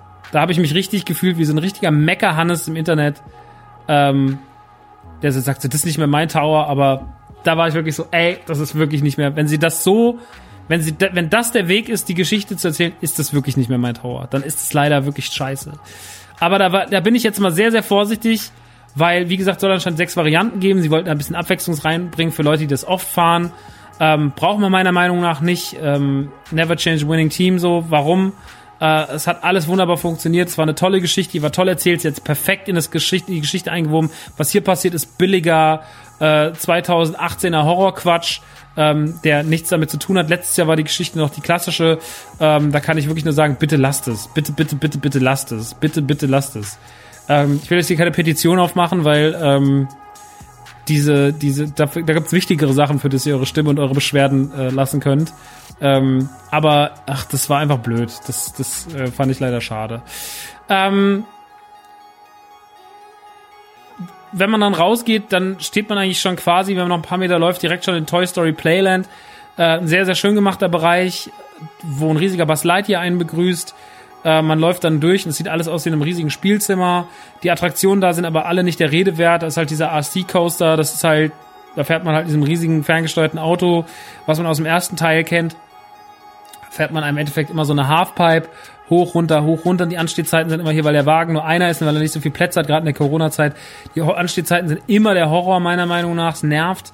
Ähm, es gibt noch so einen Freefall-Tower mit den, mit den Soldaten. Ähm, der ist nicht, äh, der ist nicht ganz so hoch. Der ist auch sehr seicht. Ähm, da gibt's noch so einen Slinky Ride. Das ist alles ganz nett, da kann man mal ein bisschen was fahren, aber ich sag mal, nichts davon ist wirklich richtig, richtig, richtig geil. Ist halt eher was für die Kids und für die Family. Zum Gucken ist es aber sehr, sehr schön, weil halt alles aussieht, als wäre man ganz klein und wird durch ein riesiges Kinderzimmer laufen. Alles sieht aus, als wäre es aus Spielzeug gebaut. Überall sind Elemente aus Spielen. Das ist halt wieder Imagineering at its best so. Hinten dran steht noch was, das dann die, die Road ähm, 66 oder wie sie heißt von, von, ähm, von Cars bald kommt. Also da kommt wohl auch ein neues Element. Die Stunt-Show war auch nicht erreichbar äh, momentan. Die war auch zu. Ähm, auch da ging gerade nichts. Also ihr merkt, die Studios sind dann ganz schön dünn. Ne? Wenn dann nur Story, Toy Story Playland aufhat, der Tower of Terror, die Marvel-Ecke, dann geht man noch hinter natürlich in diesen Paris-Teil. Da kommt man ja, wenn man durch Toy Story Playland durchläuft, von der einen Seite rein oder man läuft halt vorne rum von der anderen rein. Da kommt man dann diesen kleinen Paris-Teil, da ist man dann in der Ratatouille, der Ratatouille-Ride, den ich immer noch für wunderschön halte. Auch Imagineering at its best. Ähm, ein Ride, wo ihr in so einem Schienensystem seid, beziehungsweise kein Schienensystem, sondern dieses Magnetschienensystem, was ihr auch kennt aus, ähm, aus äh, der Rise of the Resistance oder aus ähm, dieser, wie heißt sie hier aus Efteling, schon wieder vergessen, Fantasia, Phantasmagoria, nein, Phantasmagoria war ein furchtbares Videospiel. Ähm, aber dieses Non-Schienensystem mit dem, Mag mit dem Magnetschienensystem, das ist halt ganz geil. Ähm, da fahrt ihr dann da rein und werdet halt mit 3D-Brille sozusagen durch ein ähm, Teil, also es trickst euch richtig krass aus. Ähm, ihr fahrt äh, teilweise vor der Leinwand mit 3D, dann fahrt ihr wieder in richtige Kulissen rein, ähm, spielt sehr, sehr viel mit, ähm, mit ähm, Perspektive, spielt sehr, sehr viel mit 3D, spielt sehr, sehr viel mit Sound, Hitze, Geruch. Ist eine sehr tolle Bahn. Ratatouille-Bahn immer noch einer meiner absoluten Favorites. Und ähm, wenn man dann hinten rausgeht, kommt man eigentlich fast wieder zum Eingang, beziehungsweise zum, zu, der, zu, den, zu diesem Haupteingang, zu dem großen Platz. Ähm, da ist dann noch äh, Crush Coaster äh, und eine Achterbahn, die meiner Meinung nach, die mir, die jetzt sehr oft gefahren sind tatsächlich. Normalerweise fahre ich die nicht gern, weil die immer so eine 90-minütige, 100-minütige Anstehzeit hat. Ähm, das hat jetzt hier aber ganz gut geklappt. Die hat jetzt hier mal äh, milde 10, 15 immer. Und dann sind wir die auch viermal gefahren. Und ist im Endeffekt so ein bisschen eine wilde Maus in sehr, sehr, sehr, sehr, sehr, sehr gut. Also das Fahrerlebnis ist schon ziemlich Bombe, dreht sich halt sehr, sehr viel. Und ähm, ja, Crush, äh, die Schildkröte Crush, äh, hier halt diese, diese australischen Schildkröten, die sich halt immer in diese Strudel werfen, um halt irgendwie schnell anzukommen. Äh, das ist das, was ihr da im Endeffekt simuliert. Und äh, das machen die auch echt schön. Das ist eine schöne Achterbahn die ich nach diesem Trip mehr wertzuschätzen weiß als vorher. Ähm, aber allein, dass wir sie viermal gefahren sind, ist halt schon einfach auch Zeichen, so was da los war. Ratatouille sind wir auch, glaube ich, mindestens dreimal gefahren. Tower of Terror dreimal. Aber das war's dann auch in den Studios. Ne? Sind, die Studios haben momentan meiner Meinung nach genau drei Rides, die man fahren kann. Deswegen, die Studios nehmen auch, glaube ich, gerade gar keinen separaten Eintritt, sondern man kann, die Studios waren ja eh noch nie groß. Ähm, früher hatten sie wenigstens noch die Studio-Tour, die, die Tram-Tour, die ist auch zu, die gibt's nicht mehr. Die ist schon abgerissen, weil ja da hinten dann dieser äh, Eiskönigin-See hinkommt. Also da hat man schon die Zelte abgebaut, die Studio-Tram-Tour ist weg. Äh, der Rock'n'Roller Coaster ist seit September 2019 geschlossen, was mir immer noch mein Herz bricht. Ähm, Armageddon ist schon seit vielen Jahren zu. Also ähm, da war eh schon vorher nicht mehr so viel und jetzt ist da noch viel, viel, viel, viel weniger. Ähm, sind noch ein paar Sachen für die Kids da, der Aladdin äh, Teppich Ride oder halt auch Cars, ähm, so ein bisschen wie die Tassen nur mit Autos äh, im, im Cars-Gewand, äh, sieht dann ganz halt ganz, sieht ganz gut aus, aber ähm, ist im Endeffekt jetzt auch nicht mega krass. Ja, und das ist im Endeffekt dann schon die Studios. Die Studios sind in drei Stunden großzügigen drei Stunden beendet, wenn man sich mal bei Tower angestellt hat, bei Crush Coaster und bei Ratatouille. Ratatouille hat im Übrigen fast nie Wartezeiten. Nie. Also man ist immer direkt reingelaufen. Beim ersten Mal haben wir noch zehn Minuten gestanden und später sind wir dann noch, keine Ahnung, wie oft einfach rein, weil wir so, ja, komm, nochmal, nochmal, ach ja, komm mal. Ähm, also, ihr merkt, Disneyland Paris in der Corona-Zeit ist schon auf jeden Fall wesentlich leerer und natürlich, wenn man das, was ich halt vorhin meinte, fahren will, dann äh, ist das wahnsinnig, wahnsinnig, wahnsinnig geil. Ähm, für die Family ist es okay, äh, be beziehungsweise auch gut, wenn man auf diese ganzen Paradensachen und sowas halt nicht so steht. Ähm, ich muss schon sagen, ich bin natürlich ein bisschen traurig, dass die Studios gerade so, so klein sind, weil ich die Studios eigentlich mag, auch wenn die Studios ja von vielen immer als der hässlichste Teil Disneylands bewertet werden. Ähm, ich habe irgendwann mal so ein Video gesehen, this is the most disturbing ähm, Disneyland of the world, hat irgendwann mal so ein Disneyland-Kritiker gesagt. Aber ich, ja, natürlich ist es einfach, also es, als einzelner Park ist es eine absolute Frechheit. Als, äh, als kleiner Nebenplot gerade ist es jetzt gerade ganz nett. Und man nimmt es auf jeden Fall mit, wenn man eh im Disneyland ist. Und ich glaube, dass die Studios aber die nächsten Jahre ganz, ganz, ganz, ganz wichtig werden mit den drei genannten Bereichen, mit Galaxy's Edge, mit der Avengers, mit der Avengers und University und äh, mit dem Frozen-Teil, den sie da hinbauen. Gerade Frozen als eines der wichtigsten Disney-Franchises. Ähm, ich bin super gespannt drauf. Ich habe mega, mega Bock drauf auf die neuen Teile. Ich freue mich für die Studios, wenn da richtig geile Sachen passieren. Ähm, die sollen das Ding so geil machen, wie sie können. Ähm, es ist auch ganz schön, sowas mal in Zwischenstufen zu sehen. Ähm, und die Studios werden die nächsten Jahre zu neuem Leben erblühen und dann wird das richtig, richtig krass. Jetzt gerade ist es halt einfach schade, dass es einfach nicht so viel ist, aber es macht auch angesichts der Situation und aufgrund des, wir können viel fahren, es ist viel Platz, es sind nicht viele Leute da, man kann schnell vom Disneyland Studio ins Disneyland laufen. Ähm, aufgrund dieser ganzen Situation ist es absolut verkraftbar. Ähm, und wie gesagt, gerade hat man einfach, wenn man darauf verzichten kann, auf die Sachen, die ich genannt habe, die fehlen, dann hat man vielleicht gerade die beste Zeit, die man haben kann im Disneyland. Weil ich muss sagen, für mich war es der perfekte Abschluss dieser Vergnügungspark-Saison 2020. Und ich muss wirklich sagen, dass ich, ähm, ich muss wirklich sagen, dass ich noch nie so eine gute Zeit in Disneyland hatte. Also es war wirklich die so hat mich, so habe ich mir das immer vorgestellt. So habe ich, ich möchte einmal im Disneyland sein und es ist nur so wenig los. Und es ist so auf Abstand. Ich, ich mag das ja auch, dass die Leute nicht direkt mir in den Nacken atmen. So. Und dass da ein bisschen Abstand ist. Und dass ich nicht im Restaurant direkt Tisch an Tisch wieder am nächsten sitze. Es gibt auch Dinge in der Corona-Zeit, ähm, die ich an dieser ganzen Abstandsregelung und an diesen ganzen Abständen und sowas äh, auch sehr, sehr zu schätzen weiß und die ich, wenn das Ganze irgendwann mal aufgelöst ist, auch ein bisschen vermissen werde. Weil ich so ein bisschen für mich sein, natürlich ist dieses für mich sein, ist ein, ist ein Luxus, der wirtschaftlich auf jeden Fall eine Katastrophe ist für Veranstalter, ähm, weil für mich sein bedeutet, ich habe mehr Platz für mich, äh, bedeutet aber auch für den, dass weniger Karten verkauft werden und weniger Leute da sein, da sind und einfach Kosten wachsen. Und äh, jetzt hat Disney dieses Jahr sich eh nicht mit Ruhm bekleckert, äh, beziehungsweise auch mit Geld nicht bekleckert wahrscheinlich, weil einfach auch sehr, sehr, sehr, sehr viel äh, dieses Jahr schiefgelaufen ist. Allein was ein Kinofilm weggebrochen ist, was jetzt gerade mit Mulan passiert, Mulan fliegt denen so dermaßen schlimm um die Ohren. Ähm, und äh, ja, das ist halt alles, ne, also äh, natürlich müssen die, die Parks sind natürlich auch eine große Einnahmequelle.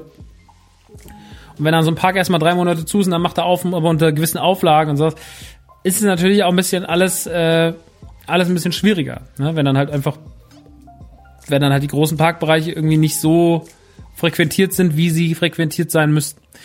Ähm,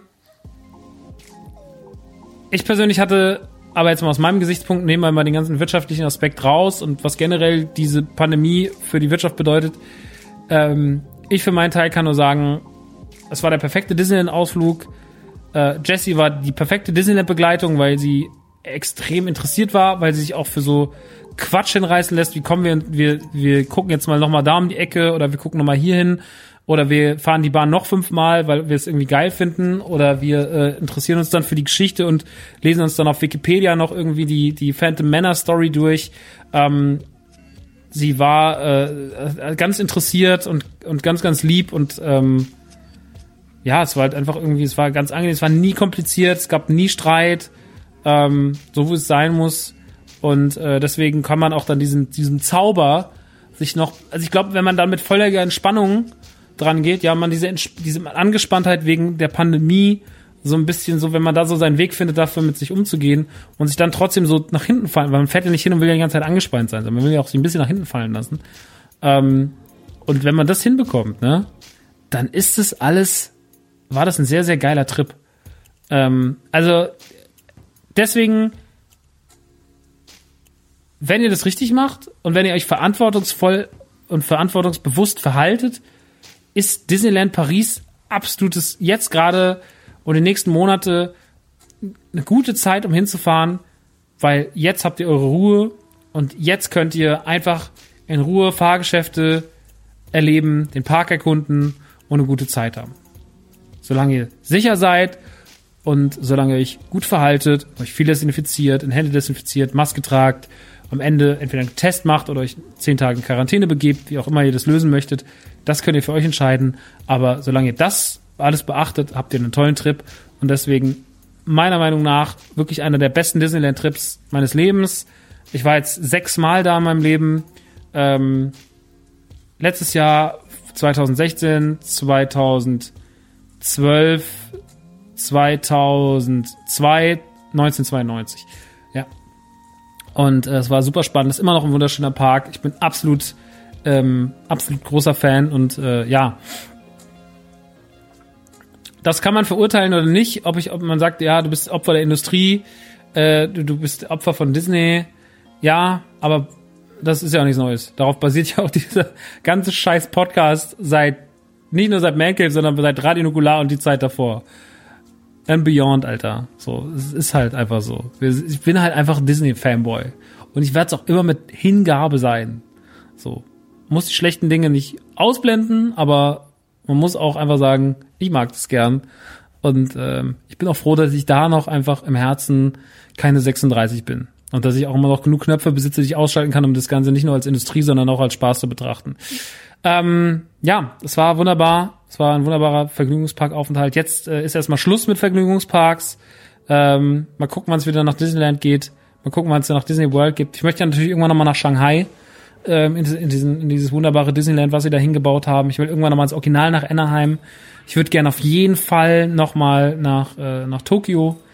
Ähm, und ich will natürlich nochmal nach Orlando, nochmal Galaxy's Edge erleben und vielleicht mit ein bisschen mehr Zeit, weil so vieles in Disney World im, Jan im Februar ähm, nicht erkundet werden konnte. Und äh, ich möchte einfach noch mehr sehen. Ich möchte noch tiefer eintauchen weil es macht so viel Spaß, diese ganzen Parks zu erkunden, mit ihren ganzen Details, mit ihrer ganzen Liebe, mit ihrer ganzen Hingabe für die Franchises, mit den vielen versteckten Merch-Stores, mit den vielen versteckten kleinen äh, Restaurants, Shops und so weiter und so fort. Disneyland ist einfach nochmal ein anderes Erlebnis als andere Parks. Natürlich machen die Franchises auch am Ende des Tages alles ein bisschen einfacher, ähm, dass sich da schneller hinzugeben oder schneller geil zu finden. Aber es ist immer auch eine Frage, was machst du aus den Franchises? Und sie machen in den meisten Fällen schon das Geilste draus. Nicht immer, aber in 90% der Fälle machen sie das Geilste draus. Und ich bin sehr, sehr gespannt, wie die Studios in vier, fünf Jahren aussehen werden. Wenn dann Galaxy's Edge sich abzeichnet, wenn Frozen dann steht, wenn dann die Avengers University steht, dann wird's, glaube ich, richtig, richtig toll. Ich freue mich da sehr drauf und ähm, damit mag ich den Podcast jetzt auch langsam dicht machen, weil er ist schon wieder ganz schön lang. Ne? Wir sind schon wieder über zwei Stunden. Eieieiei.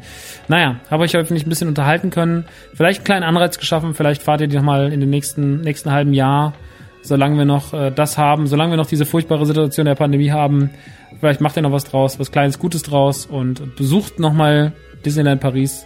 Ähm, ich bekomme dafür kein Geld. Ich habe viel Geld bezahlt, nur dass ich da sein durfte. Ähm, ja, ich bin und bleib Fan und fand das alles sehr schön. Und äh, wenn ihr noch Fragen dazu habt, könnt ihr mir gern schreiben. Ansonsten war's das. Ähm, falls ihr große Vergnügungsparks-Fans seid, ähm, das gibt's ja manchmal. Wie gesagt, dass sie jetzt hier auch so landen. Das finde ich auch alles sehr nett und freut mich auch.